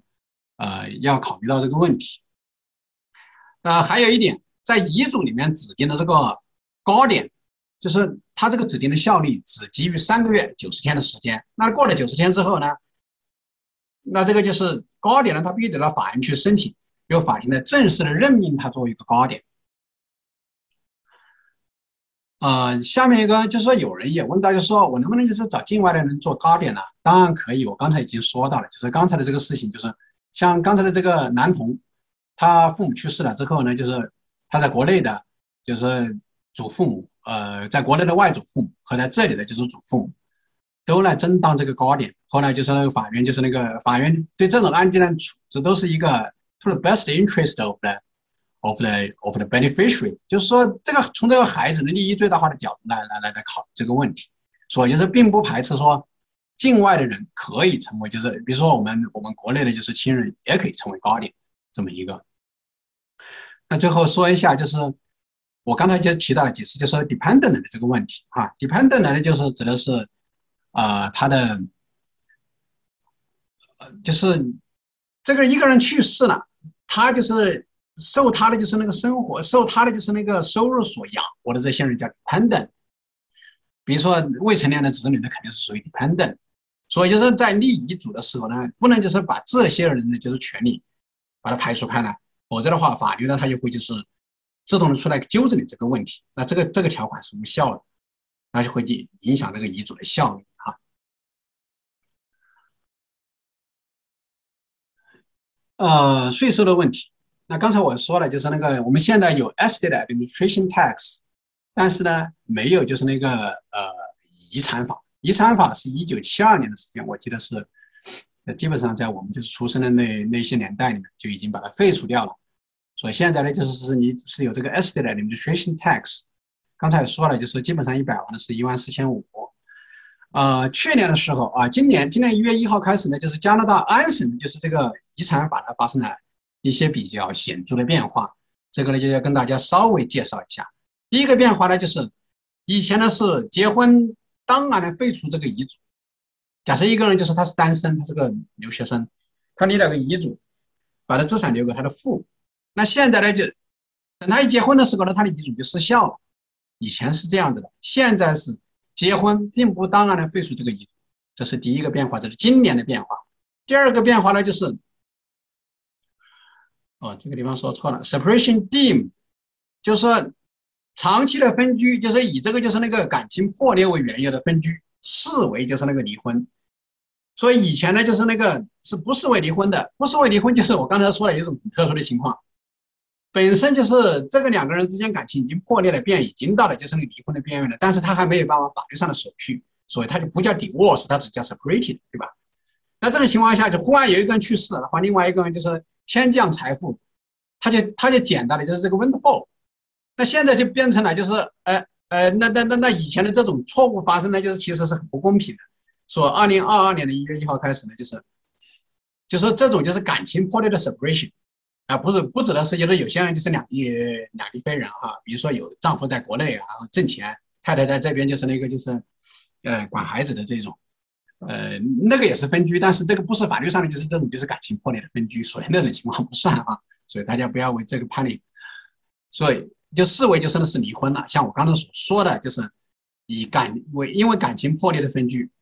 那视为就是已经离婚了。所以这种情况下呢，不会导致就是那个你这个就是那个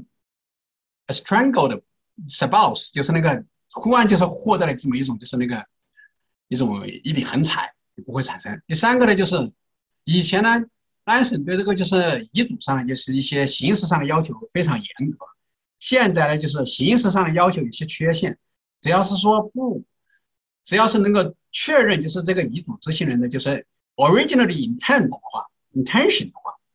那这个遗嘱呢还是有效的。这是今年就是这个安省的遗产法，就是有这三个变化在这个地方。下面讲一讲，就是说那个 surviving spouse 的问题，就是一个人去世，那他 spouse 就是有什么样的权利？这种权利呢，就是要分。第一种是有 will 的情况，第二种是没有 will 的情况啊。有 will 的情况下呢，就是大家一定要知道，就是这个 surviving spouse 有个平权，有个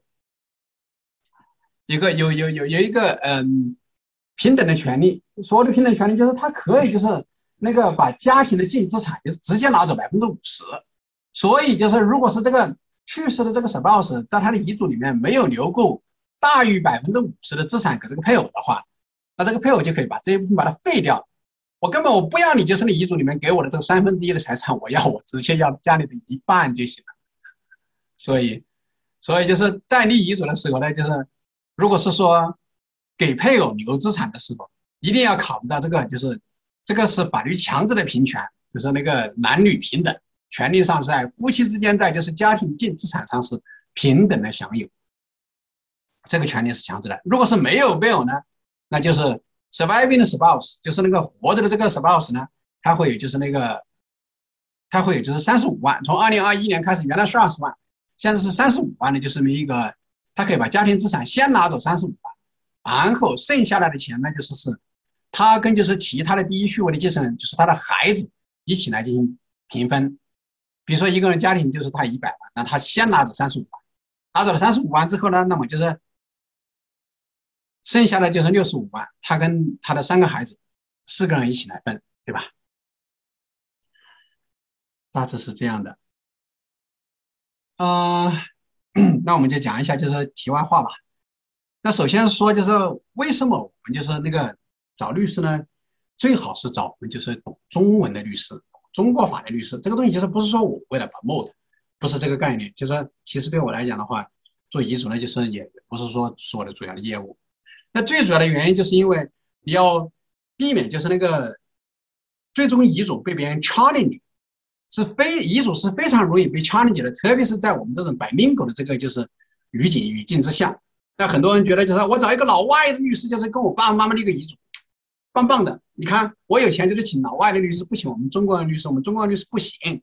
这种概念，这种概念其实是错误的。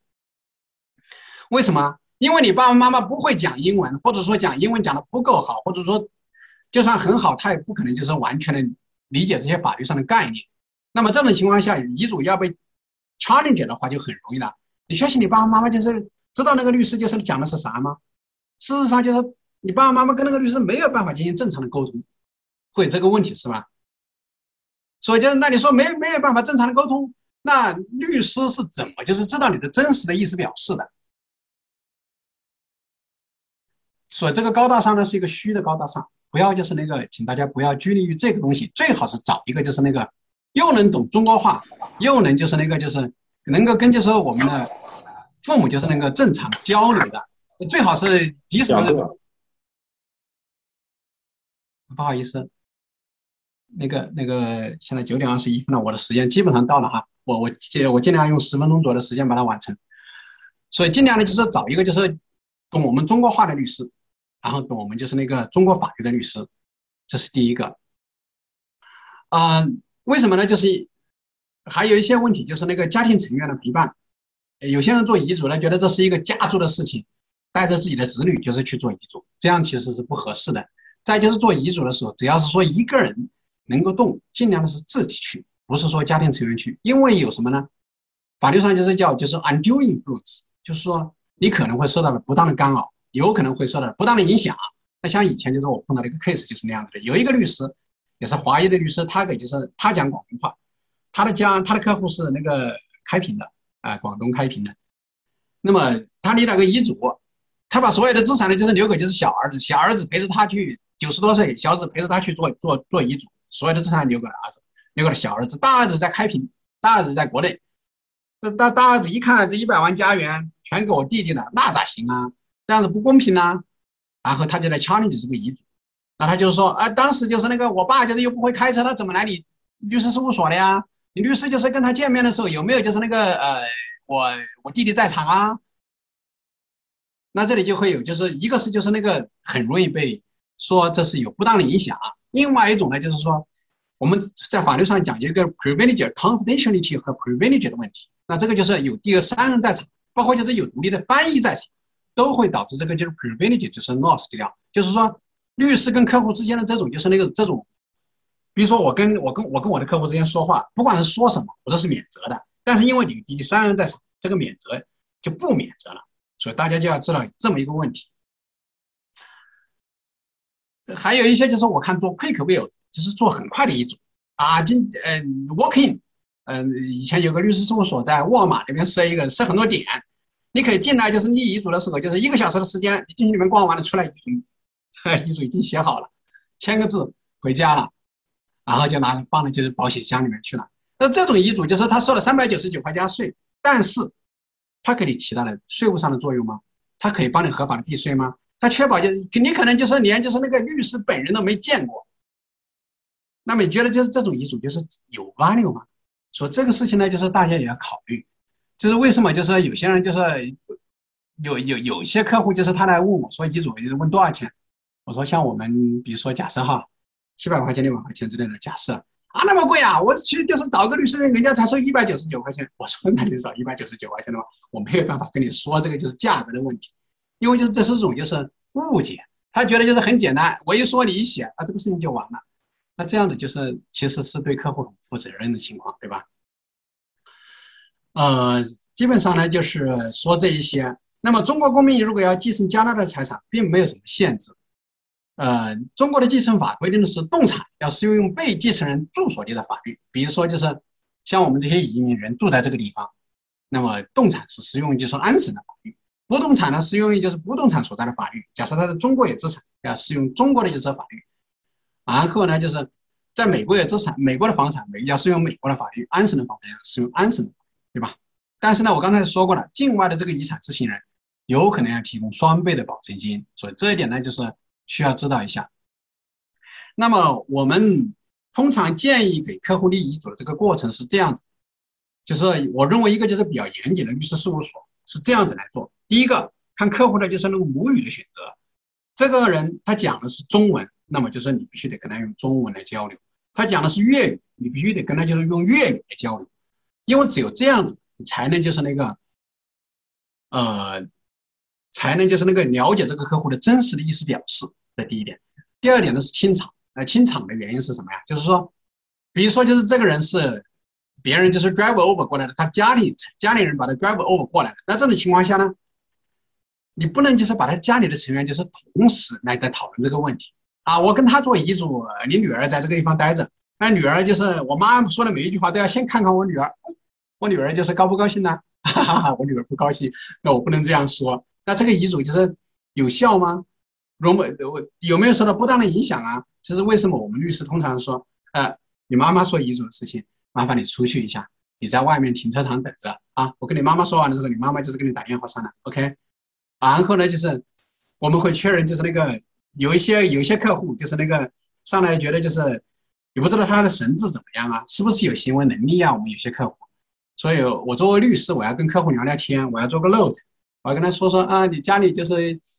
几个孩子呀，有些什么资产呐，然后就是我对你有些什么样的税务建议啊，看你能不能正常的应答。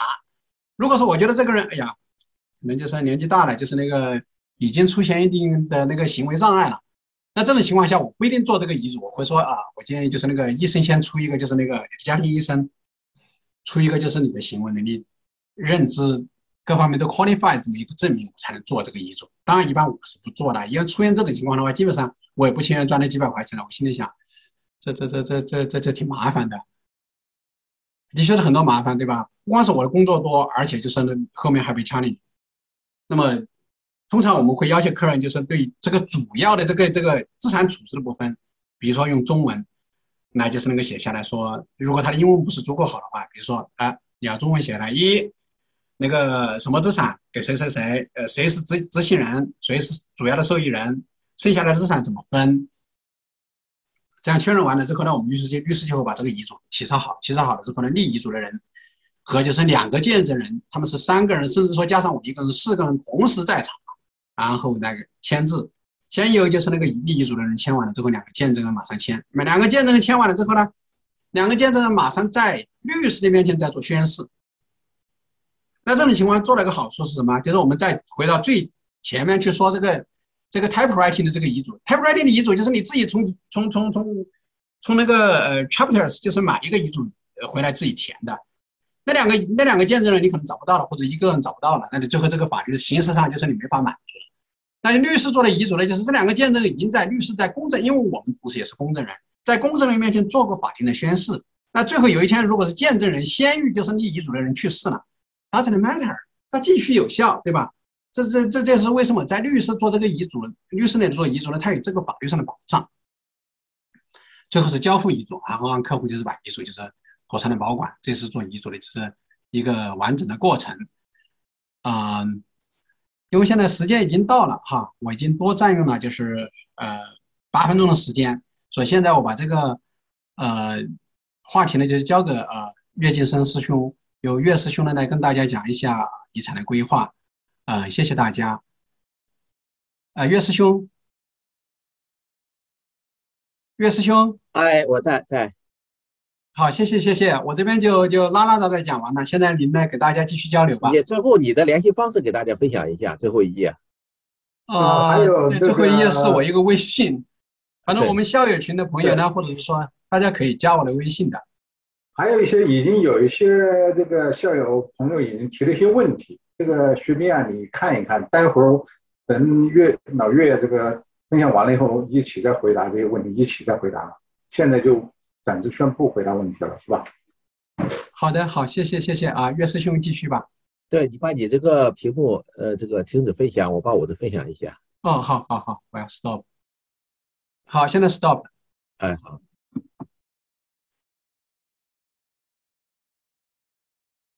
那大家能看到我的屏幕吧？可以，可以哈。好，那咱们现在开始。呃，各位这个线上的这个校友和朋友，以及即将要来不及现场听回放的各位校友朋友，大家好。非常谢谢开场任俊师兄的介绍和前面这个学兵师弟律师的这个比较详细的这个法律介绍。我的话就是说，从一个呃遗产规划从业者的角度来说，我把我遇到的各种情况和前面这个呃律师讲到的各种法律问题，我浓缩在一个案例里面给大家分享一下。我讲的这个东西主要是给大家提出来一些遗产规划，大家可能原来想不到的一些问题，给大家有一个整体的框架概念。大家可以根据我提供的这个呃例子啊，给自己的情况实际对照一下，提出来更多的问题。这是我今天讲座主要想达到的一个目的。因为遗产规划的方面比较全，有这个税务规划，还有家庭法，还有这个呃财务规划，所以我们今天的内容就定成遗产规划幺零幺。这第一页是我的一个简单的个人介绍，呃，好多校友都了解我，我就不再具体重复了。那么呢，我这里面呢，我给大家，我希望我放这一页，希望大家注意几个问题。一个呢，就是这里面的哈这些这个专业人员的这些 designation，大家注意一下。那么你以后找如果找你周围的人做一些家庭的财务规划或者遗产规划的时候，你要特别注意一下，他除了有这个行业里面的政府监管的 license，有没有这些相应的 designation。这些 destination 也是专业上的一个保证，呃，如果有的话，呃，可能就比较好一些；如果没有，你对他比较相信也可以。这是给大家提供的一个简单的建议。那么呢，在我们这个讲之前，我昨天把这个案例的话都已经分到呃分享到我们群里面去了。这个地方呢，我再给它拿出来看一下，呃，简我把这里面的几个要点给大家这个在里面再提醒一下。这也是我们大部分从国内来的技术移民的一个缩影。这是我去年给高尔夫球的一帮朋友总结的一个，把大家的案这个情况浓缩了一下，呃，做了一些稍微的改动，主要是里面的一些数据。今年的房价跟去年的房价有个变化嘛，做了一些改动。那么基本上二十年、两千年，夫妻俩两个人来，这个的话有两个孩子，国内生一个，这边生一个，老大的话。事业有成，正在这个谈婚论嫁。小的话还在读书，那么这个人的话就想着啊，再过一些年退休，而且这个实现他一些年轻时候没有实现的梦想。同时的话，他的资产除了退休以外，他还希望留一些，作为这个财富传承到他下面的两个孩子，甚至他还想有一些做一些慈善方面的东西工作。那么他就希望他的钱一个是能留住，另外一个的话在往下流的时候不会引起太多的纠纷。呃，因为他见了很多各种各样的，因为这个资产到一定程度产生的各种各样的问题，像前段时间比较有名的美国的一个这个，我们也是一个华人吧，可能在前期去世七天之内又结婚，这种对我们的这个普通人的冲击还是比较大的，所以呢，他当时也是想解决这些问题。那么他们一家的财务状况，咱们说一下。第一个的话，他在约克区有一套自住房，目前市值二百九十万。二零零三年刚找的专业工作不久买的，当时是五十万。这两个数大家要记住，因为这是后面牵涉到税务的时候，有的时候有两个数，一个是市场值，一个是它的买入价。第二个呢高先生名下的 RSP 账户有三十万。第三个，高先生名下有一套 condo。我说高先生名下有套 condo，意思就是说这个 condo 上只有他一个人的名字，没有他太太的名字。那么呢，高太太名下有一套 townhouse 出租，这也是两个数。另外呢，夫妻联名有一个位于莫斯科卡的 cottage，买入价六十万，市场价一百六十万。呃，高先生名下的股票有二十万，买入成本十二万。那么夫妻每人各有五十万的特二十年的特姆 life insurance，也是当时刚来不久买的，明年即将二十年到期，但是呢都没有指定受益人，这是他们家的基本的情况。我估计大家对照自己的情况，可能跟里面比较类似。有的人投在房产上，有的人投在股票上。那么呢，他是这个情况是什么引起了？二零二一年的时候啊，高先生由于不小心接触到了这个呃新冠病毒的患者，被迫隔离了两周。这个事情上对他们俩的触动比较大。那么呢，当时他们还没有立遗嘱和授权书。那么前面这个刘律师已经讲到了遗嘱、will 和授权书 POA 了。那么呢，这个时候的话，高太太经朋友介绍就找到我们，他问了这么几个问题。第一个的话，万一高先生当时还在这个病房发生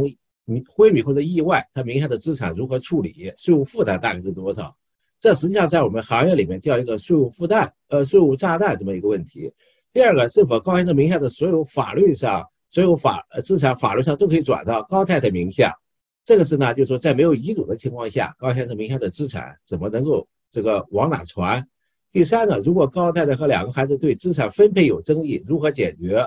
那么这个也是无遗嘱继承的这个概念。所以呢，听完这个以后，大家就再联想一下前面这个呃律师讲的这个遗嘱的重要性，就知道了。我在这个地方简单提一下，如果说这个高先生昏迷，或者说发生意外怎么办？哈，咱们就说发生意外。首先来说，第一项自住房，那么呢没有这个呃税的问题，一般的是自住房联名的，自动的转到他太太名下去了，这个没有问题。第二个，高先生名下的 RSP 账户三十万，那么这个三十万不管他卖不卖，如果高先生不在了，视同他的遗产，这个三十万视同卖出，要算三十万当年要交税的。另第三个，他名下的康度出租，如果名字只是他一个的，那么的话，还不能转名字，也必须视同卖出，不是实际卖，是视同卖出。税务上来说，他交了相应的税，capital gain，然后的话再过项的这个呃再转名字。高太太名下的那个的话，基本上不受影响，夫妻联名持有的那个就是名字自动转过去就可以了。那么高先生名下股票账户也是他一个人名字。他的买入价二十呃十二万，这个市值二十万，这一减是八万，算他的 capital gain，也要算他的这个遗产账户里面要交税。那么夫妻联名各有二十万的这个特 m life insurance，万一这个有人去世，因为他们没有指定受益人，所以高先生的这五十万的赔付额是免税转到高先生的遗产账户里面去。那么在提到这个遗产这个资产怎么传承的时候，大家要区分两个方面，一个是法律方面，这些遗产怎么分。第二个是税务方面，税务局怎么交税，这是两个概念。那么呢，呃，你像这个呃，就是高先生名，就是他们联名的那个蜜月湖的那个 cottage，虽然来说法律上他就名父呃这个名字从先生那转到太太那去了，但是先生那一部分试图卖出，他税务上是躲不掉的。所以这个法律上的问题和税务上的问题，大家要分开。那么在里面的话，有一些东西就转到高先生的资产遗产账户里面去。遗产账户里面，前面刘律师也提到了，他有一个叫 probate 费的问题。我们平均来说就按百分之二来算的话，我们就想着哪些算到这个遗产账户里面去。为了减少这个费用，尽量的一个原则是，你的遗产规划的时候，尽量把少量的遗产或者更少的遗产放到遗产账户里面去。你像第五个，他完全可以把这个呃保险的受益人。夫妻俩互相指定受益人。如果说高先生的这个五十万的特姆拉菲索尔是受益人指定成他太太，那么这五十万免税直接转到他太太名下去了，不用交税，这个五十万也不进遗产账户，也就不存在 profit 费的问题。这是这个他们遇到的第一个问题。第二个的话，高先生名下的所有资产法律上都可以转到太太名下，那不一定的。如果没有遗嘱的话，高先生名下的账户首先进到他的遗产里面去，然后呢，再按无遗嘱继承，这个去这个转到太太名下，或者转到这个呃孩子名下去，这个就比较复杂。所以从这一点上来说的话，还是要有遗嘱比较好一些。第三个，如果太太和两个孩子对资产有争议，怎么解决？如果没有遗嘱，那就协商，协商不了的话，只能是法庭解决。那前面刘律师也说了，如果没有遗嘱的话，那太太的权利还是比较大的。这个在每个省的话是不一样。我讲的这个主要是以安省为例来说，那么尤其是孩子两个孩子里面有一个已经结了婚的话，这种情况是在我的客户里面实际发生的。呃，孩自己的亲生孩子可能没有异议，但是呢，孩子的配偶可能会对资产的分配有异议。所以这个第二个、第三个无遗嘱继承会引起比较多的纠纷。也导致他的这个高先生名下的这个资产进到这个遗产账户以后，除了交税以外，他这个法律上传承也会比较麻烦，周期也比较长，这中间的这个呃法律费用也比较高一些。咱们再看下一下一页，那很好，经过这个幸运的是，经过两周的隔离以后，高先生身体恢复了。那么呢，但是呢，当时他那一段时间哈。他还是对他影响比较大的，所以今年这个呃多伦多疫情开放以后，他们直接就到我们办公室来了，就专门跟我们讨论退休规划和家庭财富传承的问题。那么我们主要讨论了这几个问题：第一个，遗嘱和授权书有什么区别？是否一定要准备遗嘱和授权书？我相信大家听了前面的讲座，这个问题都已经有答案了。遗嘱是解决什么问题的？授权书简称 POA，一个是解决这个呃资产的，一个是解决这个。Health care 就是这个你人这个得了病，自己脑袋不清醒的时候，你按什么样的治疗方式，呃，是不是举呃这个呃这个停止治疗或者举这个使用呃这个合适安乐死，这都是这个 P O A 里面决定的。那第二个问题的话，就是如何立遗嘱，安生的遗嘱认证费是怎么算的？如立遗嘱，前面刘律师已经讲了。那么我在这根据我的经验提醒一下大家，在立遗嘱之前，哈，需要注意一个，一个要把自己的资产列表归拢一下。第二个，你首先要想好你的受益人是谁，受益人要想几个，第一受益人、第二受益人、第三受益人。像一般的家庭，夫妻两个带一个孩子，只写孩子是受益人的话，那么孩子万一和父母同时出意外的话，那又等于没有受益人了。所以受益人要写第一、第二、第三，多想几个。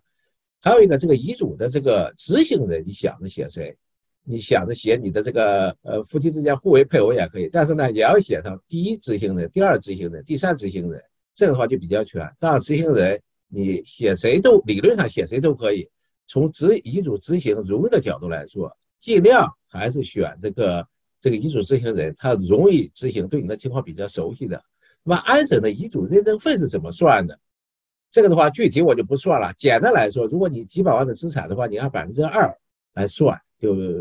比较合理一些，这个公这个政府有个实际的算法。听完这个你就感觉啊，这是一笔不小的费用，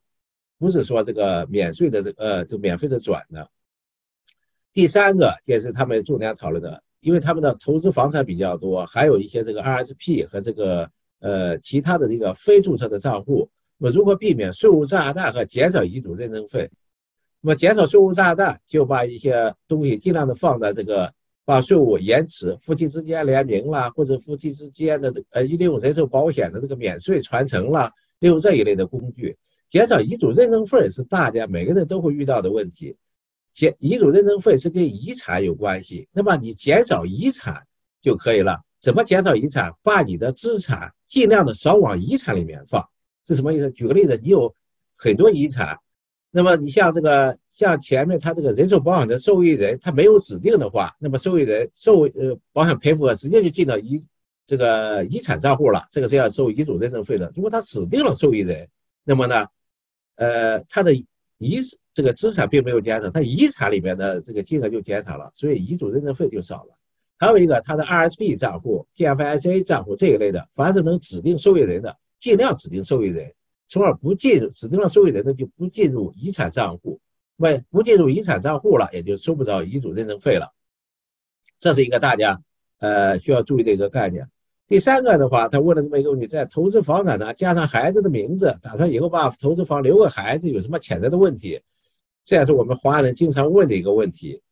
这个问题的话，我当时给他说，我只能说加上名字的好处和不好的地方，我给他分析一下。那么呢，具体对他们家的情况合适不合适，让他们自己决定。加上孩子名字的好处，第一个是能够直接这个 joint account 嘛，直接名字就转过去了，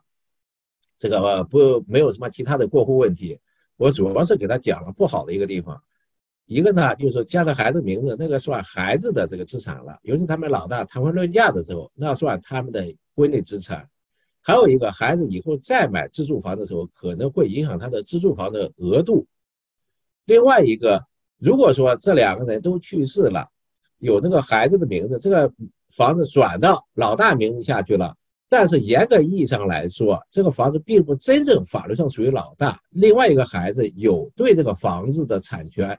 追究的这个权利，除非他这个加上孩子的名字的同时，同时写一个证明，证明这个房子。加上孩子名字，同时是要以后给这个孩子的，这才可以。这个地方好多人可能只是想着加上名字的好处了，没有想到这些潜在的问题。所以呢，这个地方我没有给他具体的答案，我只是把这些问题给他提出来，让他找他的房产律师去具体讨论。那么如果我不给他提这些问题，他只是说到律师那把这个名字加上就完了。那么加完了以后再改就比较麻烦。第五个问题也是我们华人比较常问的问题：孩子的婚姻万一有些变化，哪些财产是婚内可分割财产？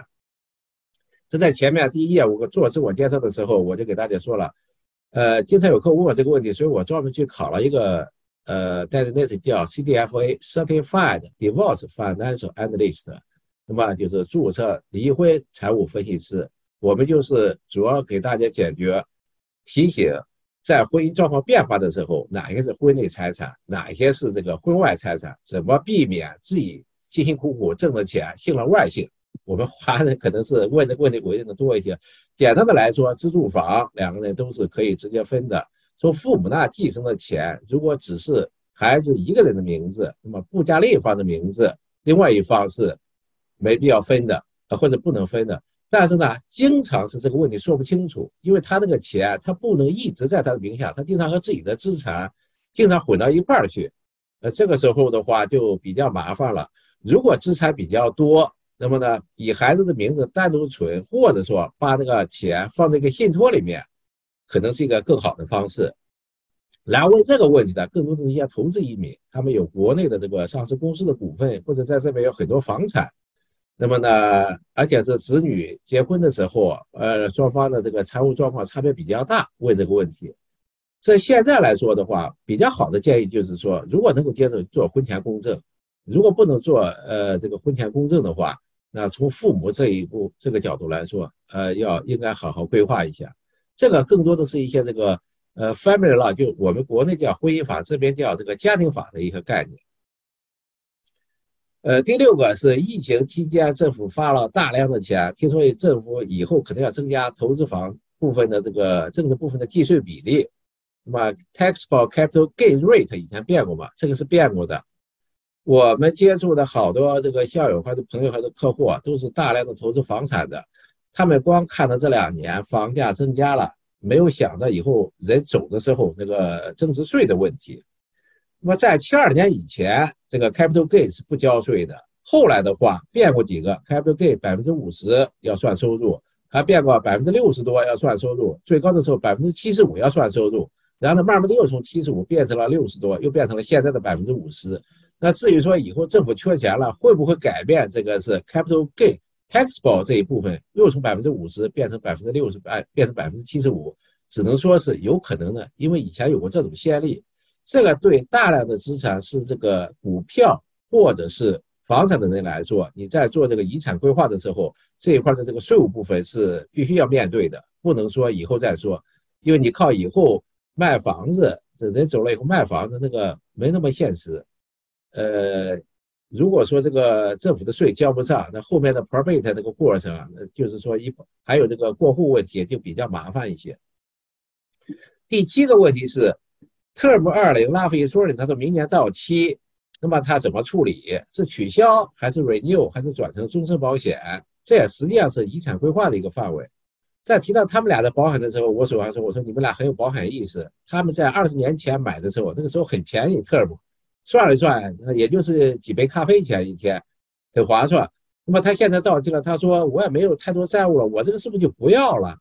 呃，我说你有几种选择，第一个呢，你不要了取消。那么你以后面临着各种各样的税务问题的时候，你的这个孩子或者说当时债的人要解决一个税的问题，你卖房子也可以，卖股票也可以。还有一个的话，你这个保险是一个比较好的解决税务的方式，所以呢，我不建议他取消。第二个的话，他 renew 继续要。续一下，他觉得 term 比较划算。我给他一算，我说你现在这个年龄五十多了，这 renew 就不划算了。而且特姆保险它只保到八十岁或者八十五岁，它不保终身。那么随着医疗条件的增加，这个人的寿命越来越多。我说你活到八十六，他八十五失效了，你这钱白交了，没有意义。那么后来的话，我又给他提供的话就是转成终身保险。终身保险有几种，就是有一种的话，它的这个赔付额是随着年头它往里面放的钱逐年增加的。我说这个方案你可以考虑跟你以后的房子增加产生的税务问题相对应。我给他了三种方案，一个是取消，一个是 renew，一个是转成终身的，他们自己去考虑。那最后他们的这个呃选择哪种方案，我就不在这说了，至少给他几种选择。因为我们从做规划的角度来说，先把各种各种的情况几条路径给他指出来，最后再给他讨论最后选哪条路径。最后一个问题，这个客户跟我比较熟了，也有好多人。给他这个介绍，包括银行的人给他介绍，说这个听说这个我们华人到处都讲家族信托，说一种有效的传承工具。你看刚才这个高先生夫妻俩的资产也比较多了，那么呢，他说我们需要不需要建这么一个信托呢？这个中产家庭什么情况下需要一些信托？实际上我说你们不算中产家庭了，已经属于比较高这个资产比较高的家庭了。你们这种建立不建立家庭信托，也是取决实际情况，你要解决哪些问题？那我给他介绍了一下家庭信托的概念。我们所说的家庭信托啊，有两种，一般来说就人在的时候做的一种信托。还有一种的话，人走的时候在遗嘱里面建的一种信托。那么我说你建信托，你是现在就建，还是人走了以后再建？那么这两种信托的这个特点我都给他说了一下，各有优缺点，他没考虑。第二个，我就提醒他，我说你建信托，你想解决什么样的问题？税务方面以外，更多的是解决这个财富传承的问题。他可能是考虑到啊，他孩子这个呃这个婚姻状况以后有什么变化，或者是这个。呃，以后的话就是说，如果还这个女儿不学医嘛，以后从从事这个医生的话，这个可能怕有一些这个跟患者的纠纷，他想着还想着这个家庭的财富隔离。那我说你家庭信托能帮你解决的一个是，呃，这个你把资产装进去以后是独立于这两个子女的，这两个子女只是家庭信托的受益人就可以了。至于你现在建把你的房产装进去，还是说你。人走的那天，在遗嘱里面建都可以。那么建信托的话，我把这个信托条款需要注意的问题告诉他们了，他们直接去找律师去起草相应的这个条款就可以。其实家庭信托这个概念的话，我在这个地方只是给他提一下，并不是有钱人需要，什么人需要？如果你的呃资产状况需要隔离，例如这个孩子，呃，不是说这个高先生这来了，高先生的两个孩子比较争气。如果有的人的孩子，他这个自主能力比较强，呃，不太强，不能短时间内掌控大量的资产，那么呢，你几百万给他，不见得是好事。另外，还有有些孩子的话，有些人家他可能孩子因为种种原因，那个孩子是 disability。所谓的 disability 的话，就是有各种各样的，是这个身体上的或者 mental 方面的，他从政府那拿一些这个补助。如果你把钱直接转到名他名下去了，可能会影响政府的补助。他就需要建立一个这个残疾人的信托，另外还有一些人，因为婚姻情况比较复杂，有多次婚姻，有明面上的婚姻，有暗地里的婚姻，那么这个时候的话，他想建立一些半私密的信家庭信托，或者完全私密的家庭信托，呃，那就是比较特殊的情况了。我在这个地方给大家提出了这个话题的话，是让大家知道，你在安排自己的财富传承或者 estate planning 的时候，有哪些工具。就是除了前面讲的这个遗嘱、呃 POA、这个人寿保险、家族信托、这个受益人直直接指定受益人联名账户这些以外，都是一个一些比较常用的工具。具体采用哪个工具，完全是看自己家的财务状况、家庭情况以及你想达到什么样的目的。考虑的问题主要是两方面，一个是法律上这个。财产往哪传？传给谁？中间不要影响纠纷。第二个是税务上怎么传？以什么方式传？往哪个账户里面放？税务上最有优势。因为资产多的话，这个税务上，呃，考虑一下还是比较重要的。在这个地方，最后我再给大家这个提醒一下，像我现在慢慢接触到的这个呃朋友多了以后，大家除了给自己的孩子或者后人传承以外，还有有的人想做一些慈善，那么 charity 给 charity 做一些捐款。像加拿大的话，对 charity 捐款，它是有税务上的优势的。举个简单的例子来说，你平常给一些这些政党的捐款，都会受到一些 credit 报税就可以。如果你人走的时候，把自己的资产转一部分给这个 charity，不管是教会啦，或者说寺庙啦，或者是像我们这个北大校友基金会总会的这个做一些的话，都可能得到一些税务上的优惠。那么怎么传又？直接传过去不影响法律纠纷，又能够更大的得到税务上的优惠，也是需要好好规划的。在这里面的话，我重点提醒大家两个产品，一个是人寿保险。你如果说你想把这个你走的时候，你想直接一百万留给这个教会，或者留给这个北大这个这个基金会，那么你买一个人寿保险，受益人直接指定它是一种方式。你买一个保险，那个呃慈善单位当这个 owner。呃，目前来说是加拿大的话，是加拿大的这个资产单位比较好，你只付保费，这样的话有比较好的税务优惠。另外一个，如果你有上市公司的股票，举个简单的，像前面那个高先生那个，他这个他的股票是多少？你看哈，他的这个股票二十万，成本十二万。如果他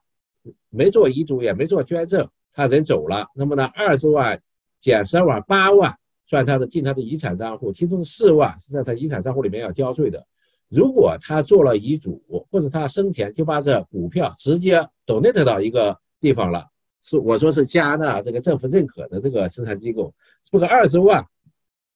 减去十二万，这个八万的 capital gain 对应的这个四万的这个 taxable capital gain，它是不用交税的。但是呢，他得到的 taxable 这个呃 donation credit 还是按二十万来算的。所以呢，你看这就从这个上市公司的这叫 public traded。这种上市公司的股票，这样一算的话，那他做这个慈善和呃这个捐款和不做捐款，放到自己名下再做，就这个税务上就差了很多好处。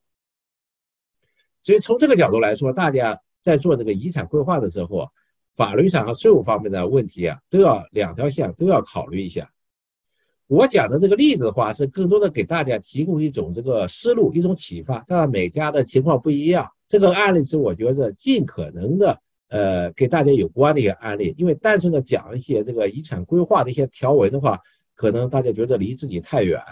那么呢，用这个案例大家比较一下，就有一些这个比较这个深刻的概念吧。那么我讲的东西基本上这么多。呃，我我们后面的话就是专门针对我讲的，还有这个刘律师讲，可能大家有一些问题，大家就是说真的讲的一些呃事情，提一些问题。这样的话，我们根据这个问题有针对性的回答一下，就我觉得比较好一些。我之所以用这个案例来讲，也是希望大家这个，呃，给自己的实际情况结合一下，更多提出来更多的问题，开阔大家的思路。那么旁边这个是我的微信，大家可以加一下。但你加我的微信的时候，最好要说一下你是，呃，说一下你的这个全名，要不然的话，加我的微信多了以后，我不知道是谁在加。那么好了，我的这个分享就到这，讲的稍微快一些，大家听不清楚的。只能再看回放了。这个非常感谢老岳跟刘律师啊，今天晚上两人讲的都非常的精彩，两人非常的简洁，呃，简易易懂。好，现在呢，呃，问题开始已经提了有一个问题问题清单，然后呢，这边呢，那个在这个 chat 里面也有现场提的一些问题，现在是不是请你们？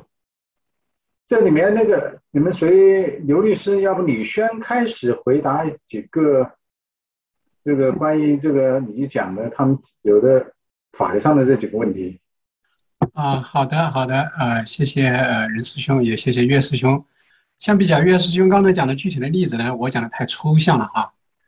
呃，不好意思哈，就是岳师兄刚才讲的这个也给了我很多启发，税务上那个。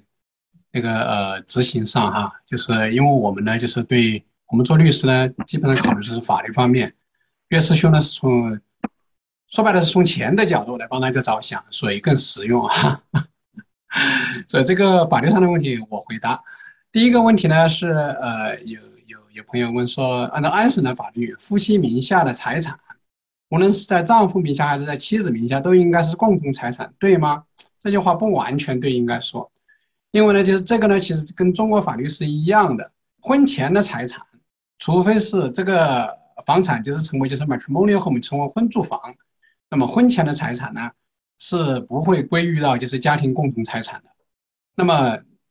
还有一种情况就是说定了就是 marriage agreement 的，那么就说他们呢也不会归于到共同的财产，对吧？所以这是显然的事情。第二个，他说如果是丈夫或者妻子在遗嘱之中指定。自己名下的财产给妻子以外的其他人可不可以？呃，其实其实前面我也谈过了，就是 testamentary freedom 啊，当然是可以的，但是一定要记得妻子呢，她是有一个那个，她有一个平权，对吧？她对就是家庭的就是 net property，她有一个平等的权利。所以你留她留少了，那她根本就是把你的遗嘱给废了，他把你遗嘱的这一部分给废了，他直接拿走自己的那一半，你剩下的一个盖给爱给谁给谁，只要是你不侵犯就是那个。dependent 的那些权利之类的，那么会不会受到妻子的挑战？那那当然了，就是如果是不公平的话，妻子当然是可以挑战的。这也是他如果是选择就是直接平权的话，也是一种挑战。啊，这是第一个问题。呃，第二个问题呢，也是同一位就是呃呃朋友提的哈，说如果是未成年人呃未成年人继承了遗产，需要指定受托 trustee 来管理遗产，对吗？是的，当然是，要不然就是我们怎么会提到那个呃呃 guardian 和 cost 呃 guardian 的这个概念呢？如果是这样的话，如何避免这个 trustee 滥用权利，从而侵犯未成年子女应有的权益啊？这个问题呢，就是说，如果是，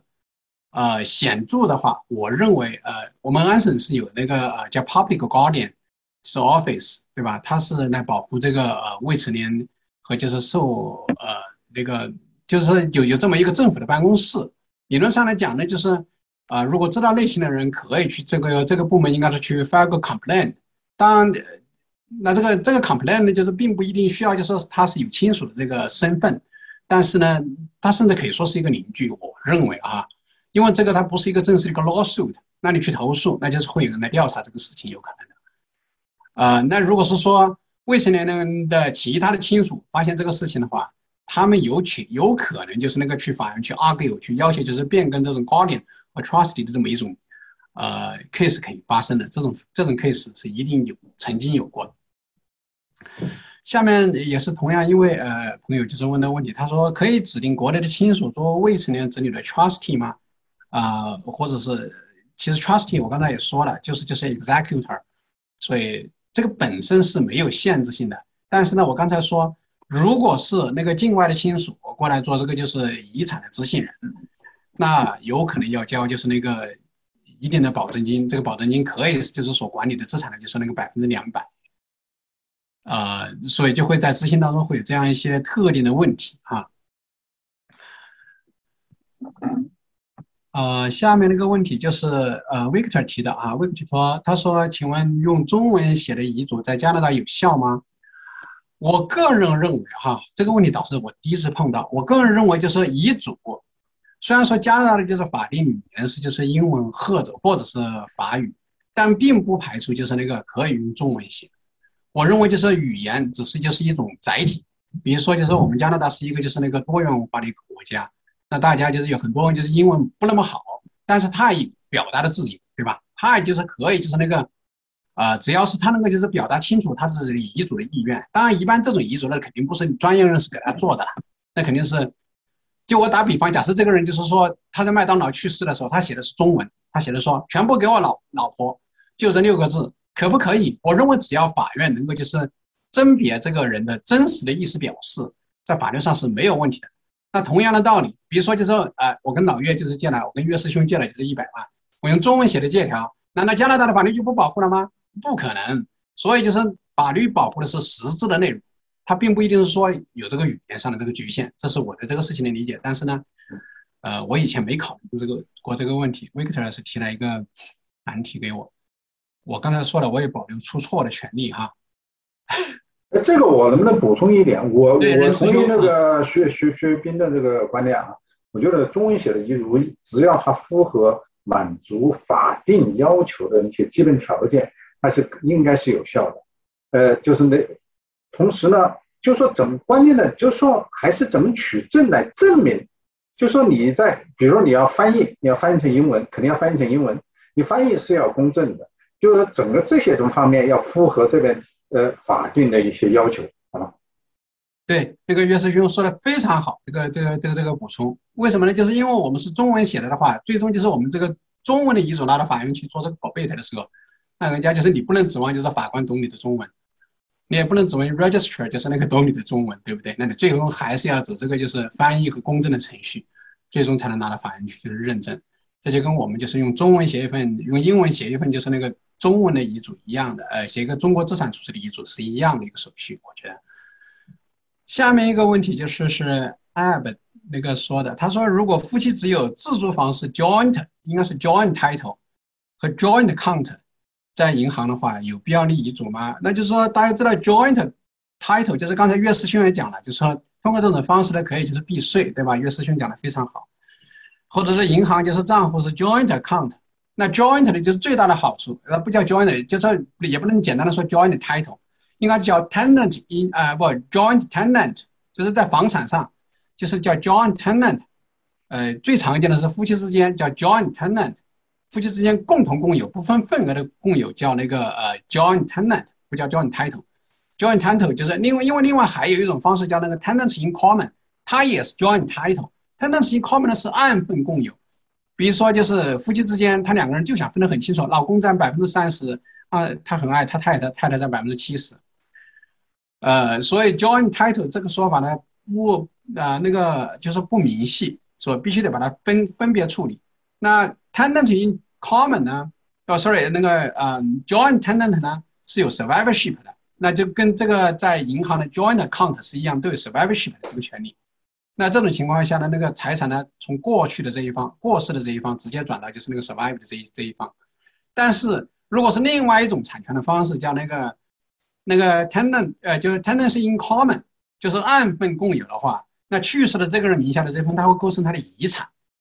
比如说老公去世了，他占百分之三十，那这百分之三十变成了遗产。这太太过不去的，太太就说她只拥有自己百分之七十，那百分之三十，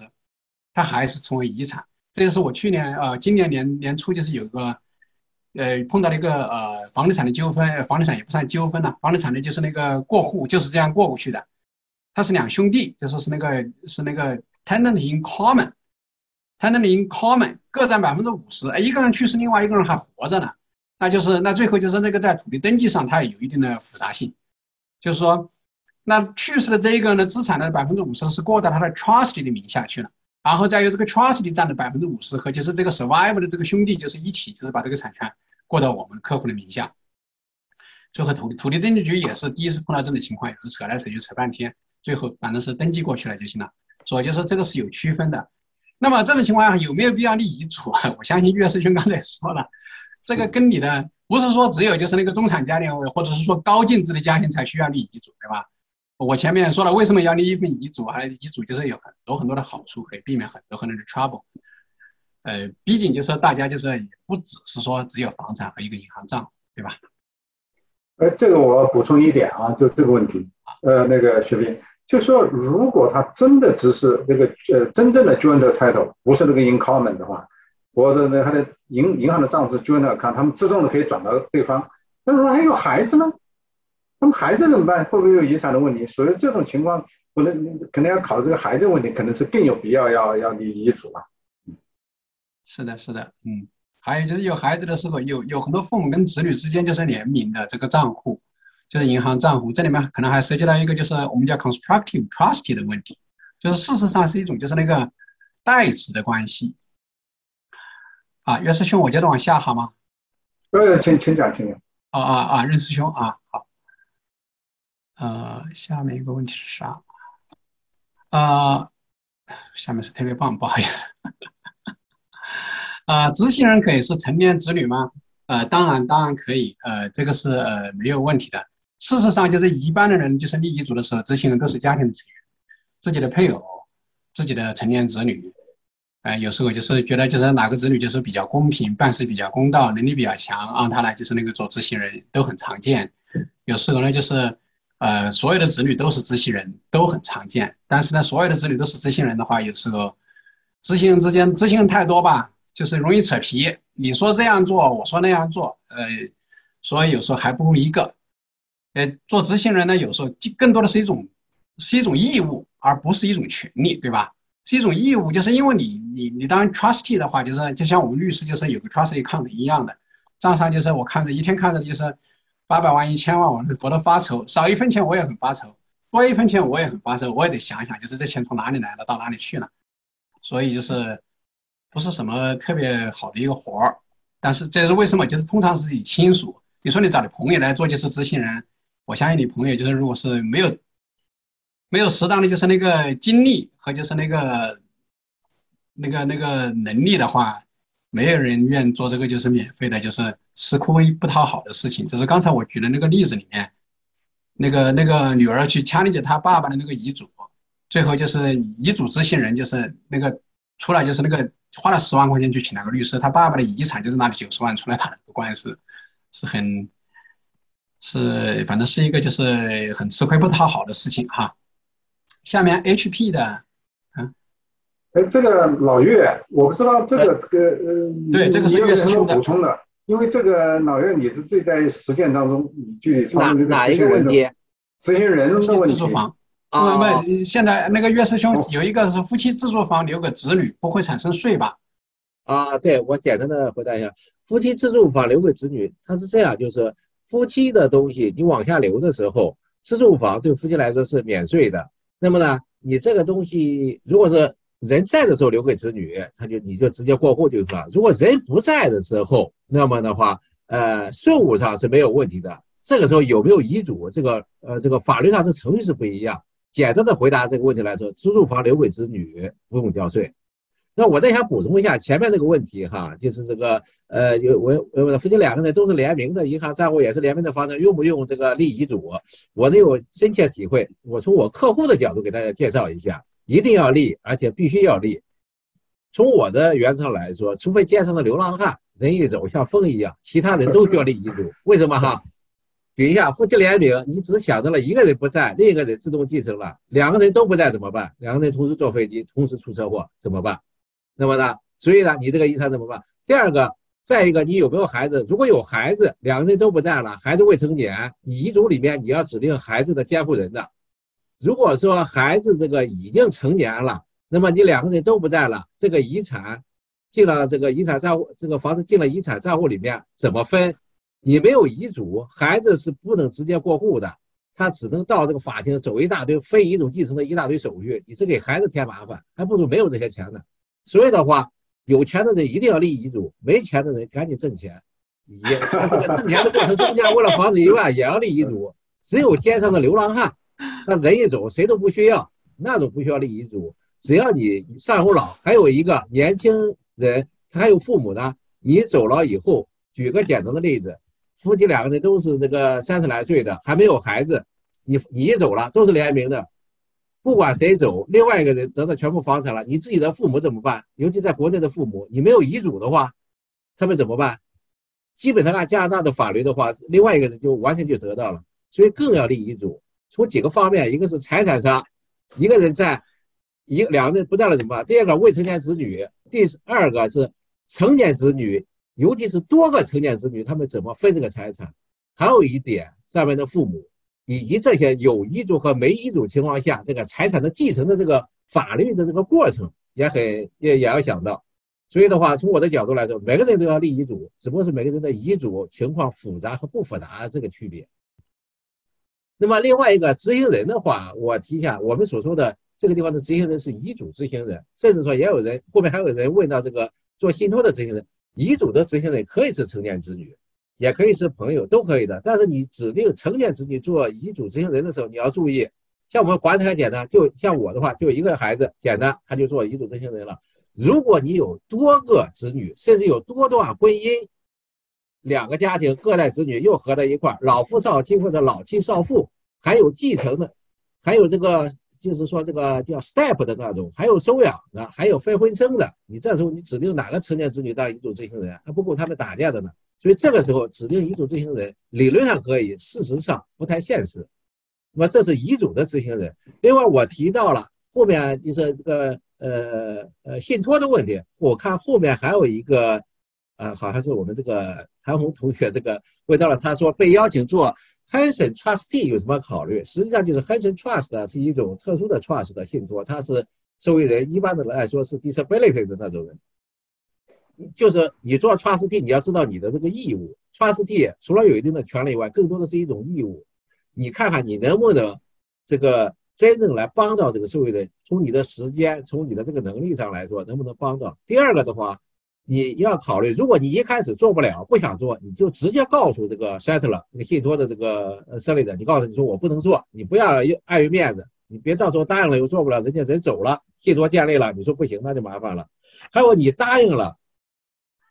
在你这个没有真正执行这个 trustee 的程序之前，你是可以说我不做了。那么虽然给别人造成被动，你不够朋友，但是没有法律问题。如果说你已经执行了，进入了一定的法律过程了。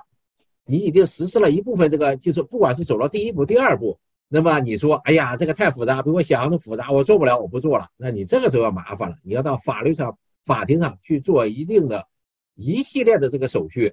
所以的话，给别人做，尤其是信托的 trustee，还是要谨慎。他更多的你要把它看成一种义务，而不是权利。这个是我跟这个艾文谈这个这个朋友这个回答的，我不知道是不是回答全他的问题了。这个执行人的话，我觉着大家首先还是考虑这个呃遗嘱的执行人要多写几层。像我的话，遗嘱的我的遗嘱写了这个四层。我和我我我不在了，我太太我，然后呢是我女儿，我女儿在之后是谁谁谁，这个写了这四层的话。另外再提到一个，为什么要立遗嘱啊？遗嘱里面还有一项大家都想不到的，你的后事安排，例如人走了以后，你的葬礼你办不办葬礼？你是火葬还是土葬？你是以宗教方式办，你还是以这个非宗教方式办？你是这个基督教会的，还是这个超脱性质的，还是说无宗教仪式？另外一个，你葬礼上希望哪些人出现，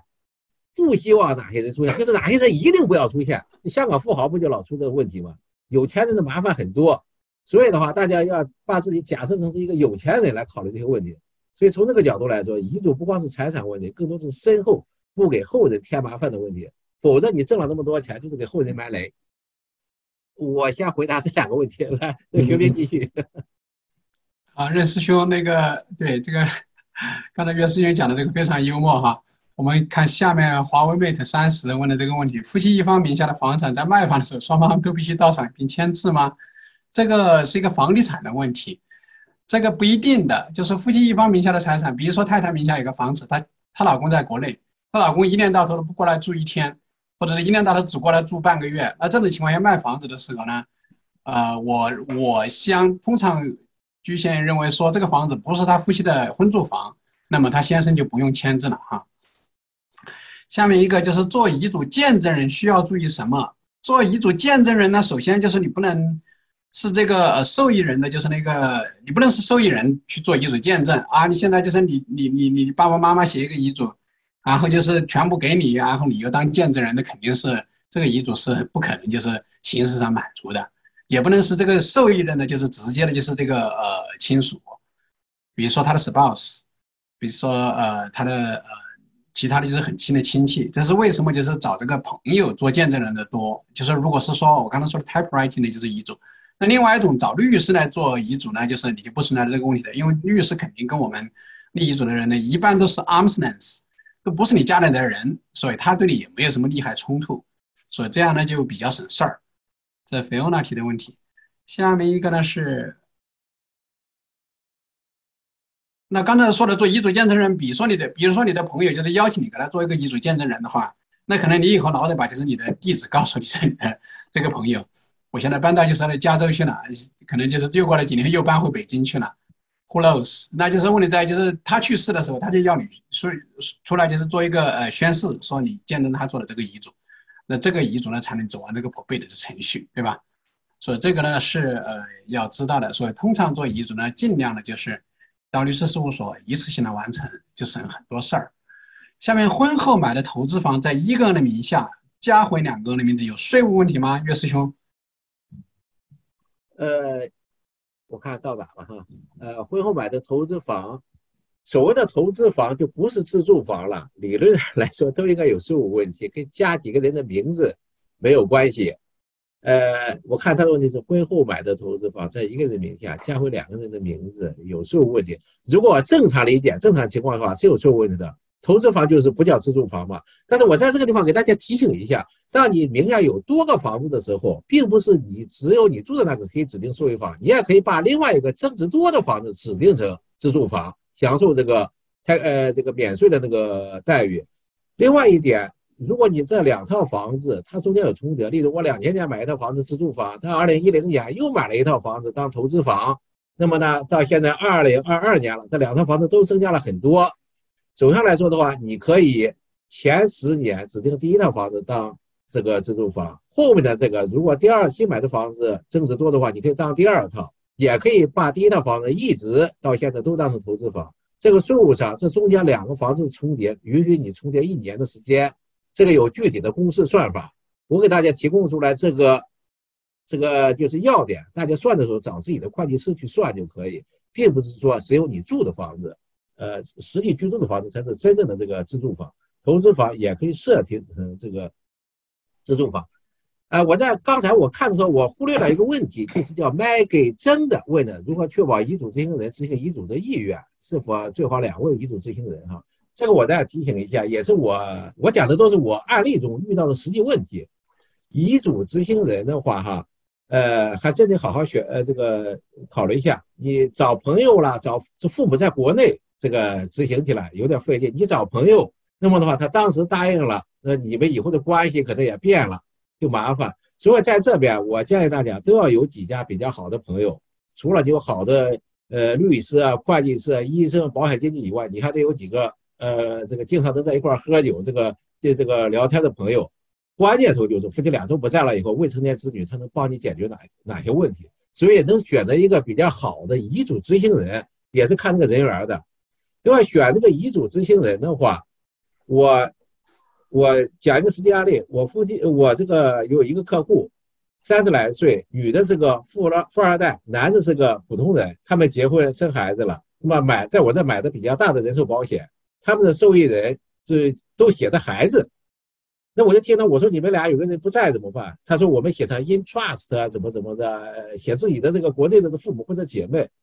我说这还是这个不太好。你写 in trust 的理论上是可以，但是呢话，你不知道国内的那个人，你写的那个呃这个呃执行人，他是不是真想做？第二个的话，他不知道你的真实意愿，你上千万的这个资产或者保险赔出来以后，那个执行人他没见过那么多钱，你孩子又小，他怎么办？所以我这个时候就给他，我说你一定要建一个信托，或者你遗嘱里面要对这些东西做规定，所谓的就建一个这个。人走了以后，把保险直接的赔到这个信托里面，叫 Life Insurance Trust。在里面你指定谁能做监护人，而且不要指定一个，呃，不要指定几个 trustee，而且不要指定一个 trustee。你在里面写上各种各样的情况，孩子多大了能用多少钱，以及他用不着第二代、第三代能用多少钱。所以的话，呃，遗嘱执行人还有信托执行人是一个，呃，还是，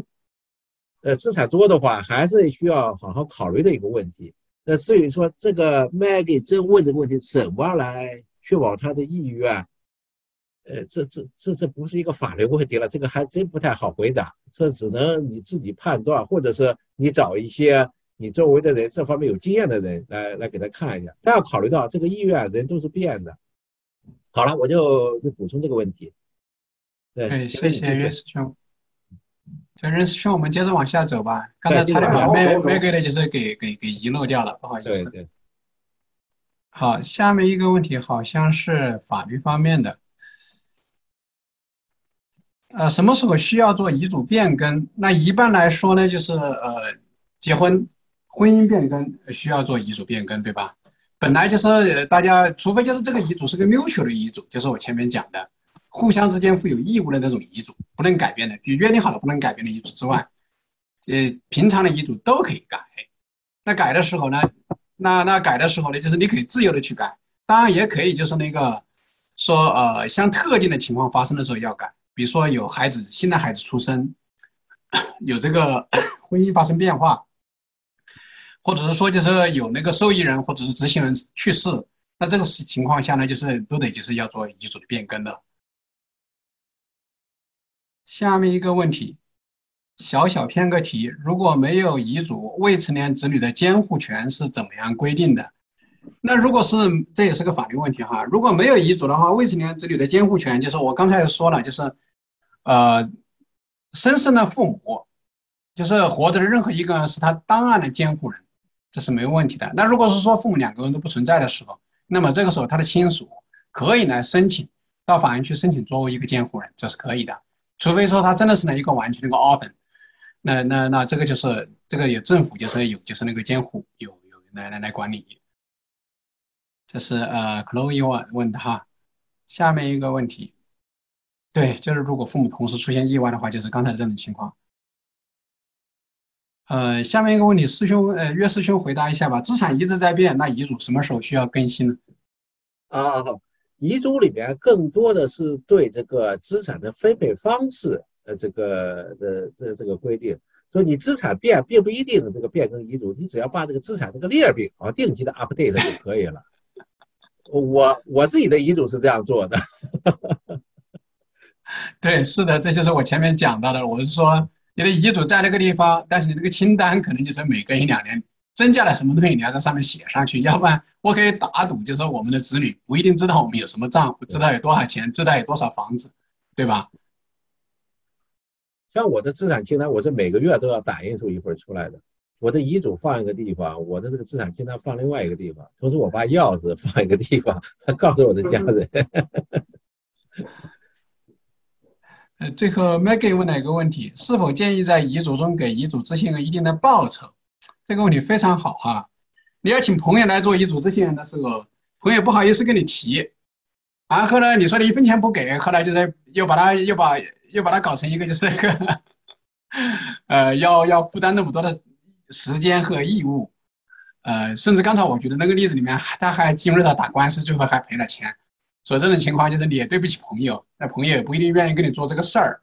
所以你如果是，除非是就是那个受益人在做执行人，呃，找朋友的时候这个要慎重。刚才就是岳师那个任师兄说的非常好，呃，也提到了这个问题。所以一般来说呢，就是我还真不建议说找朋友，因为朋友也会变化的。刚才岳师兄说了一定要交几个朋友，问题在你的朋友走了怎么办呢？但如果是朋友，就是不收钱的话，就是那朋友的这个责任很大，对吧？哎，岳师兄，啊，对，呃，还是刚才那个问题，我补充一下，就是那个问题，就是在遗嘱中是否给遗嘱执行一定的报酬？你可以，呃，你不给也无所谓，但是理论上来说，遗嘱执行人他做完了以后，他可以给你一个账单的，他有权利从你的这个遗产账户里面收费，这个是法律规定的。而且呢，你如果说指定的这个遗嘱执行人不是个人，是公司，例如一些信托公司，他事先就要跟你说一个账单，我怎么收你的费，通常是按资产的百分比，再加上一定的这个其他费用。例如，你需要把你的房子卖掉，他得聘请这个房产经纪，那么呢，还得给这个房产经纪费用。所以的话，最终如果你的资产多，肯定是给遗嘱执行人一定的费用的，这都不叫报酬了，这是必须要支出的费用。这是我补充的一点。呃，下一个问题就是说，西风奥赛是我们这个八三级的项目，这属于我的这个亲友团哈。今天好多亲友团来支持我。呃，介绍一下特姆二零拉菲啊，这个简单，就是前面讲拉菲说的是就是一种人寿保险嘛。特姆二零就是首先特姆它是一种期限式的，只保一定的阶段，就像 mortgage 似的，十年的、十五年的、二十年的。特姆二零就是二十年期的人寿保险，那么二十年到期以后，二十年之内它的保费不变。举个举个例子来说，像刚才那个高先生，五十万的保险，二十年之内出事故了赔五十万，二十年之内没出事故，他还想续，他叫 renew，那个价钱就根据他当年的年龄就高了很多。那么呢，二十年以后，他还可以 convert 转成终身保险。那么转成终身保险，如果转成分红的，那个五十万是逐年每年往上涨的，这个可以用来解决抵制通货膨胀以及对应以后的这个 capital gain 的问题。这是我大概介绍的一个呃，就是特么二零拉菲说的这个问题。啊，咱们往下继续，对不对？对，好，那个任师兄，我接着往下读哈，就是请问一定要设立遗嘱执行人吗？如果有未成年子女在加拿大没有特别信任的人，那么怎么选择遗嘱执行人？这个问题呢，什么原则哈？首先，一般就是我们立遗嘱一定会要求客户就是提供遗嘱执行人，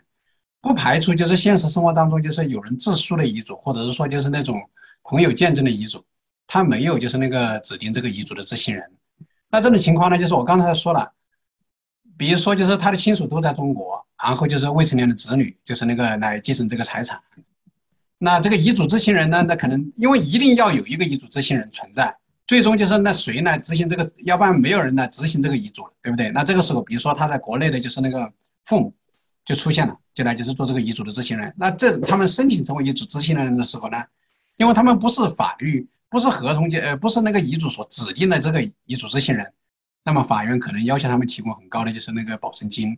来保证他能够公平的来履行这个遗嘱。所以这样呢，就是其实是呃很很很很不好实施的一个。啊，麦克也说了一个，谢谢。下面还有什么问题吗？我们交回给任师兄吧。呃，这个我不知道一个老岳对刚才那个问题有没有什么建议？因为就说。是不是机构？刚才说是委托一些 professional 机构来做这个呃遗嘱执行人。呃，我这个遗嘱里边的话，哈，因为我自己的遗嘱的话，哈，我没有找机构，但是我自己的信托是考虑到找机构了。呃，遗嘱的话，我觉着可找一个比较靠得过的，或者身边的这个执行人就可以。但是你的如果资产比较多，家庭状况比较复杂，那可能找一个律师或者找一个中间专业机构会比较好。当然是要收费了，而且人家还得愿意做。呃，是这个这这个问题是比较麻烦的一个问题，但是呢，这个问题值得花钱。就是说，在加拿大的话，你只要钱给到了，总有人做这个事情的。嗯，机构有，我觉得是机构可以做的。嗯，至少是我见到的个接触到的人中间，做信托的时候哈，呃，经常用机构来做这个 executor，呃，就是做 trustee 那种。嗯，谢谢。哦，还有最后又有一个问题，你们俩哪位来回答？应该是一个税上的问题。